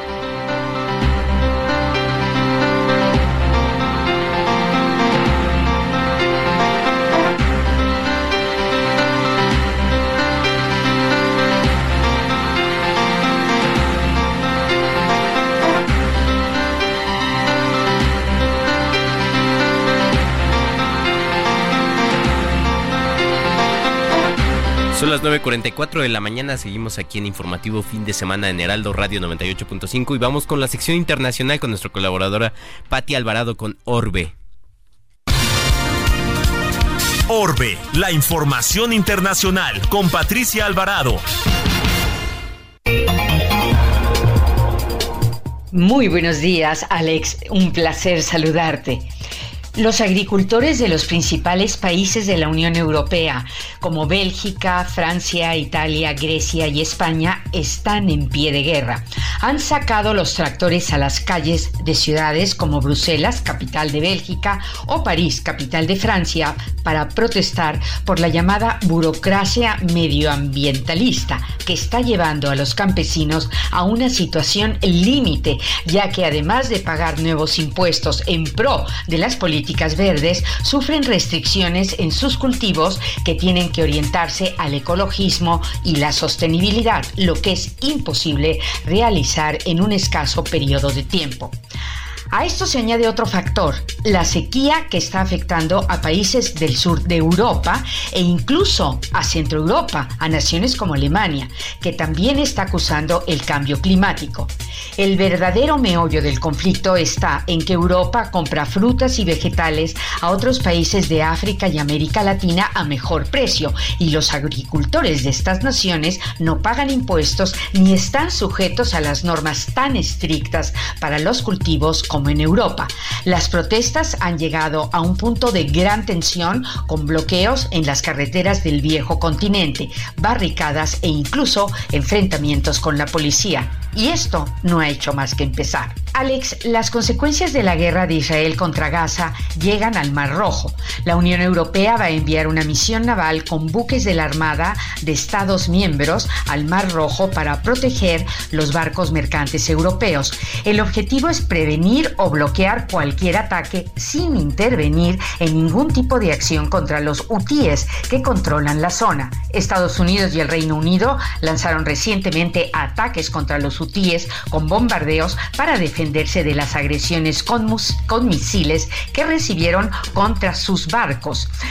Los hutíes apoyan a Gaza en el conflicto bélico contra Israel e intentan boicotear el comercio de los países occidentales. En otro orden de cosas, Alex, un brote de tosferina afecta a varias regiones del centro de España.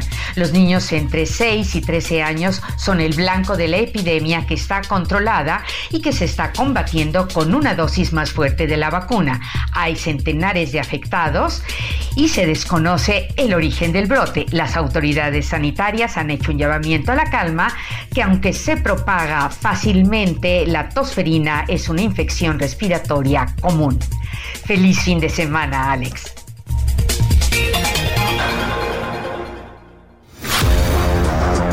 Deportes con Luis Enrique Alfonso.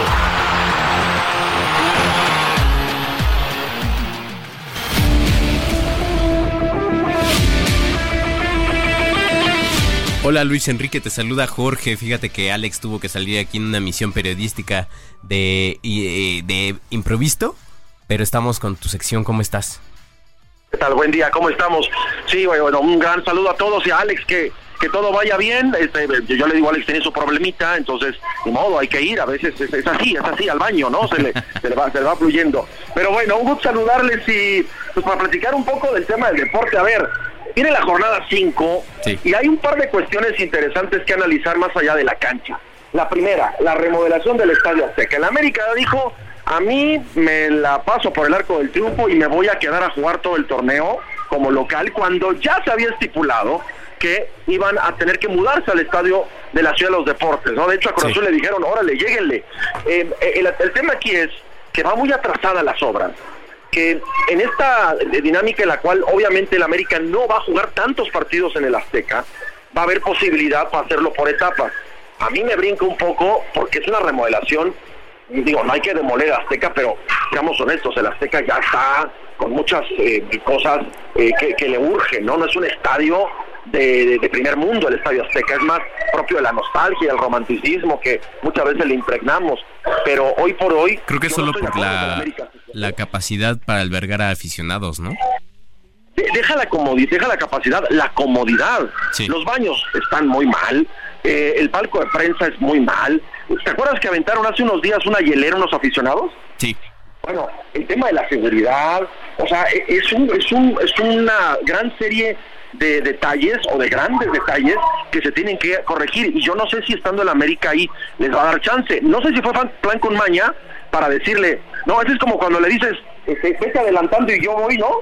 Y a la mera hora le cierras la puerta, así le hicieron a Cruz Azul, pero. Cruz Azul salió ganando, te explico por qué, porque Cruz Azul eh, ya no, no tiene que pagar multa por no jugar en el Azteca. Ellos ya firmaron dos años para jugar en el Estadio de la Ciudad de los Deportes, que también es un estadio que se está cayendo a pedazos, uh -huh. que le tienen que meter mucha mano, pero bueno, no es mundialista. Pero Cruz Azul se va a quedar ahí ya y eso les, les beneficia porque no estaban cómodos. Pero lo del Estadio Azteca en general, yo creo que van a sufrir. Hay una serie de cosas que hay que analizar, que cuestionar y, y a mí la verdad lo que hizo el América es su estadio, es su casa, puede hacer lo que quiera, pero que se lo permitan a mí me parece increíble. Sí, además, pues de cara al que va a ser uno de los recintos del próximo mundial, ¿no? Que, que, bueno, que justamente ese es el tema. O sea, estamos a, a, a dos años de, de, la Copa del Mundo y tienen que entregarlo antes porque FIFA lo pide y justamente por eso. O sea, es me quedo en mi estadio, remodélenlo y ya. No sé si va a dar tiempo. Eh, eh, yo, yo, creo que lo van a terminar, lo van a terminar, pero la, la, las formas, ¿no? Yo creo que en la vida como en el deporte y en muchas cosas hay cosas de fondo y de forma y lo del América me parece que va y dista mucho de lo que debería de ser lo permisivo, pero pues también tiene el respaldo, ¿no? Ya sabemos y lo que significa el América sí. este, en, en, el fútbol mexicano como industria, entonces, pero sí, o sea, totalmente reprobable. Oye, Luis, y justo en temas de la Liga MX, ayer el Cruz Azul volvió a ganar allá en Querétaro. Ganó a Querétaro, que yo veía portadas de eh, el, el, Cruz Azul, ya regresó y espectacular. No jodan, es el Querétaro, ¿no? O sea, si no le puede ganar al Querétaro y al Mazatlán, no, de verdad, porque... Sí, Querétaro está en el lugar 15 ahorita, digo, está muy joven todavía en la liga, son cinco jornadas, sí. pero está en el lugar 15. O sea, tiene la obligación de ganarle a esos equipos, o sea, la verdad, no empecemos con que Cruz Azul está para ser campeón. Sí. O sea, contra Pachuca perdió en el debut cuando regresaron, y después empezó a sufrir con Juárez, luego con Mazatlán, pues le ganó, pues que no, y ahora con Querétaro, Lo queremos ver cuando sean contra Tigres, contra Rayados, contra... Ahí vamos a ver de qué hecho, hecho el Cruz Azul. Pero bueno, saca el resultado y ojalá le sirva para ir encontrando ritmo, ¿no? Sí, pues sí, vamos a ver cómo se desarrolla acá el torneo clausura 2024. Eh, ¿Algo más de fútbol, Luis, o con qué vamos? Mira, eh, nada más eh, eh, terminar con un poco de Fórmula 1 con lo de con lo de Hamilton y Checo Pérez. Hay mucha rumorología en torno a Checo, sobre todo hablando de que todo el mundo le quiere quitar su asiento y salen especialistas por todos lados. Yo creo que esos especialistas que hoy hablan y vociferan y se llenan la boca, ninguno de ellos anticipó lo de Hamilton a Ferrari. Entonces, eh, eh, habría que tener un poco de cautela. Es obvio que el asiento de Checo es muy caliente y tiene que rendir esta temporada para una renovación o incluso podría darse algún anuncio, pero, pero no pasa por ahí. O sea, eh, es histórico los 100 millones de dólares que va a ganar Hamilton en Ferrari. O sea, es una locura. De verdad, va a ganar más, ganar más que Verstappen. Pero lo de Checo, hasta ahora, hoy día, yo les digo, no hay nada concreto y es puro rumor. Oye, y un poco en el olimpismo esta multa que va a tener que pagar la CONADE, la directora Ana Guevara, a la esgrimista Paola Pliego por un daño moral. A mí me encanta, ¿eh? Porque Paola Pliego se las aplicó y ojalá otros deportistas también se atoren a Ana Gabriela y todas las prácticas que están haciendo porque infringen muchos temas de propios del, del, del, del, reglamento y del deporte, ¿no? Entonces, me parece que es otra raya más al tigre de Ana Gabriela Guevara. El problema es que no va a pasar nada el problema es que va a seguir en función lo que pocos meses o lo que le reste, pero el gran daño que le ha hecho al deporte con este tipo de, gestión eh, realmente es un daño que también va a ser permanente. Sí, pues qué contraste, ¿no? Entre el olimpismo y el fútbol, unos con todo el apoyo y todavía hacen berrinches y otros con nada de apoyo logran sus metas. Totalmente la esencia del olimpismo en contra de la burocracia mexicana, ¿no? Muy bien, oye, eh, Luis, ¿dónde te encontramos? En eh, Twitter, arroba Lea Deportes, en Instagram, arroba Lea Bajo Deportes. Ahí estamos, eh, para cuando para, quieran pasar a saludar o aumentarla, ahí lo recibimos. no, que sean saludos principalmente, pero entonces hablamos mañana, ¿te parece? También para hablar que vienen los Yankees a la Ciudad de México. Correcto. Un gran abrazo, cuídense mucho. Gracias, abrazos.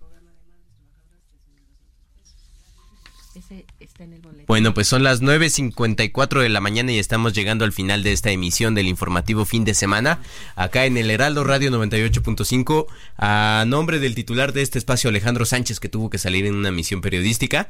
Eh, le agradecemos su tiempo, todo la atención que nos puso, recordamos estos temas y me llama mucho la atención que tenemos aquí las pantallas, estamos haciendo el monitoreo de las noticias y todo es o nos falta agua o hay inseguridad. Esto es, el, eh, es el, la actualidad y es el presente de nuestro país. Yo soy Jorge Rodríguez y a nombre de Mónica Reyes, eh, Héctor Vieira y todo el equipo de Andrés producción. Rangel, DJ Kik, etcétera, etcétera. Que pásela bien, nos escuchamos mañana.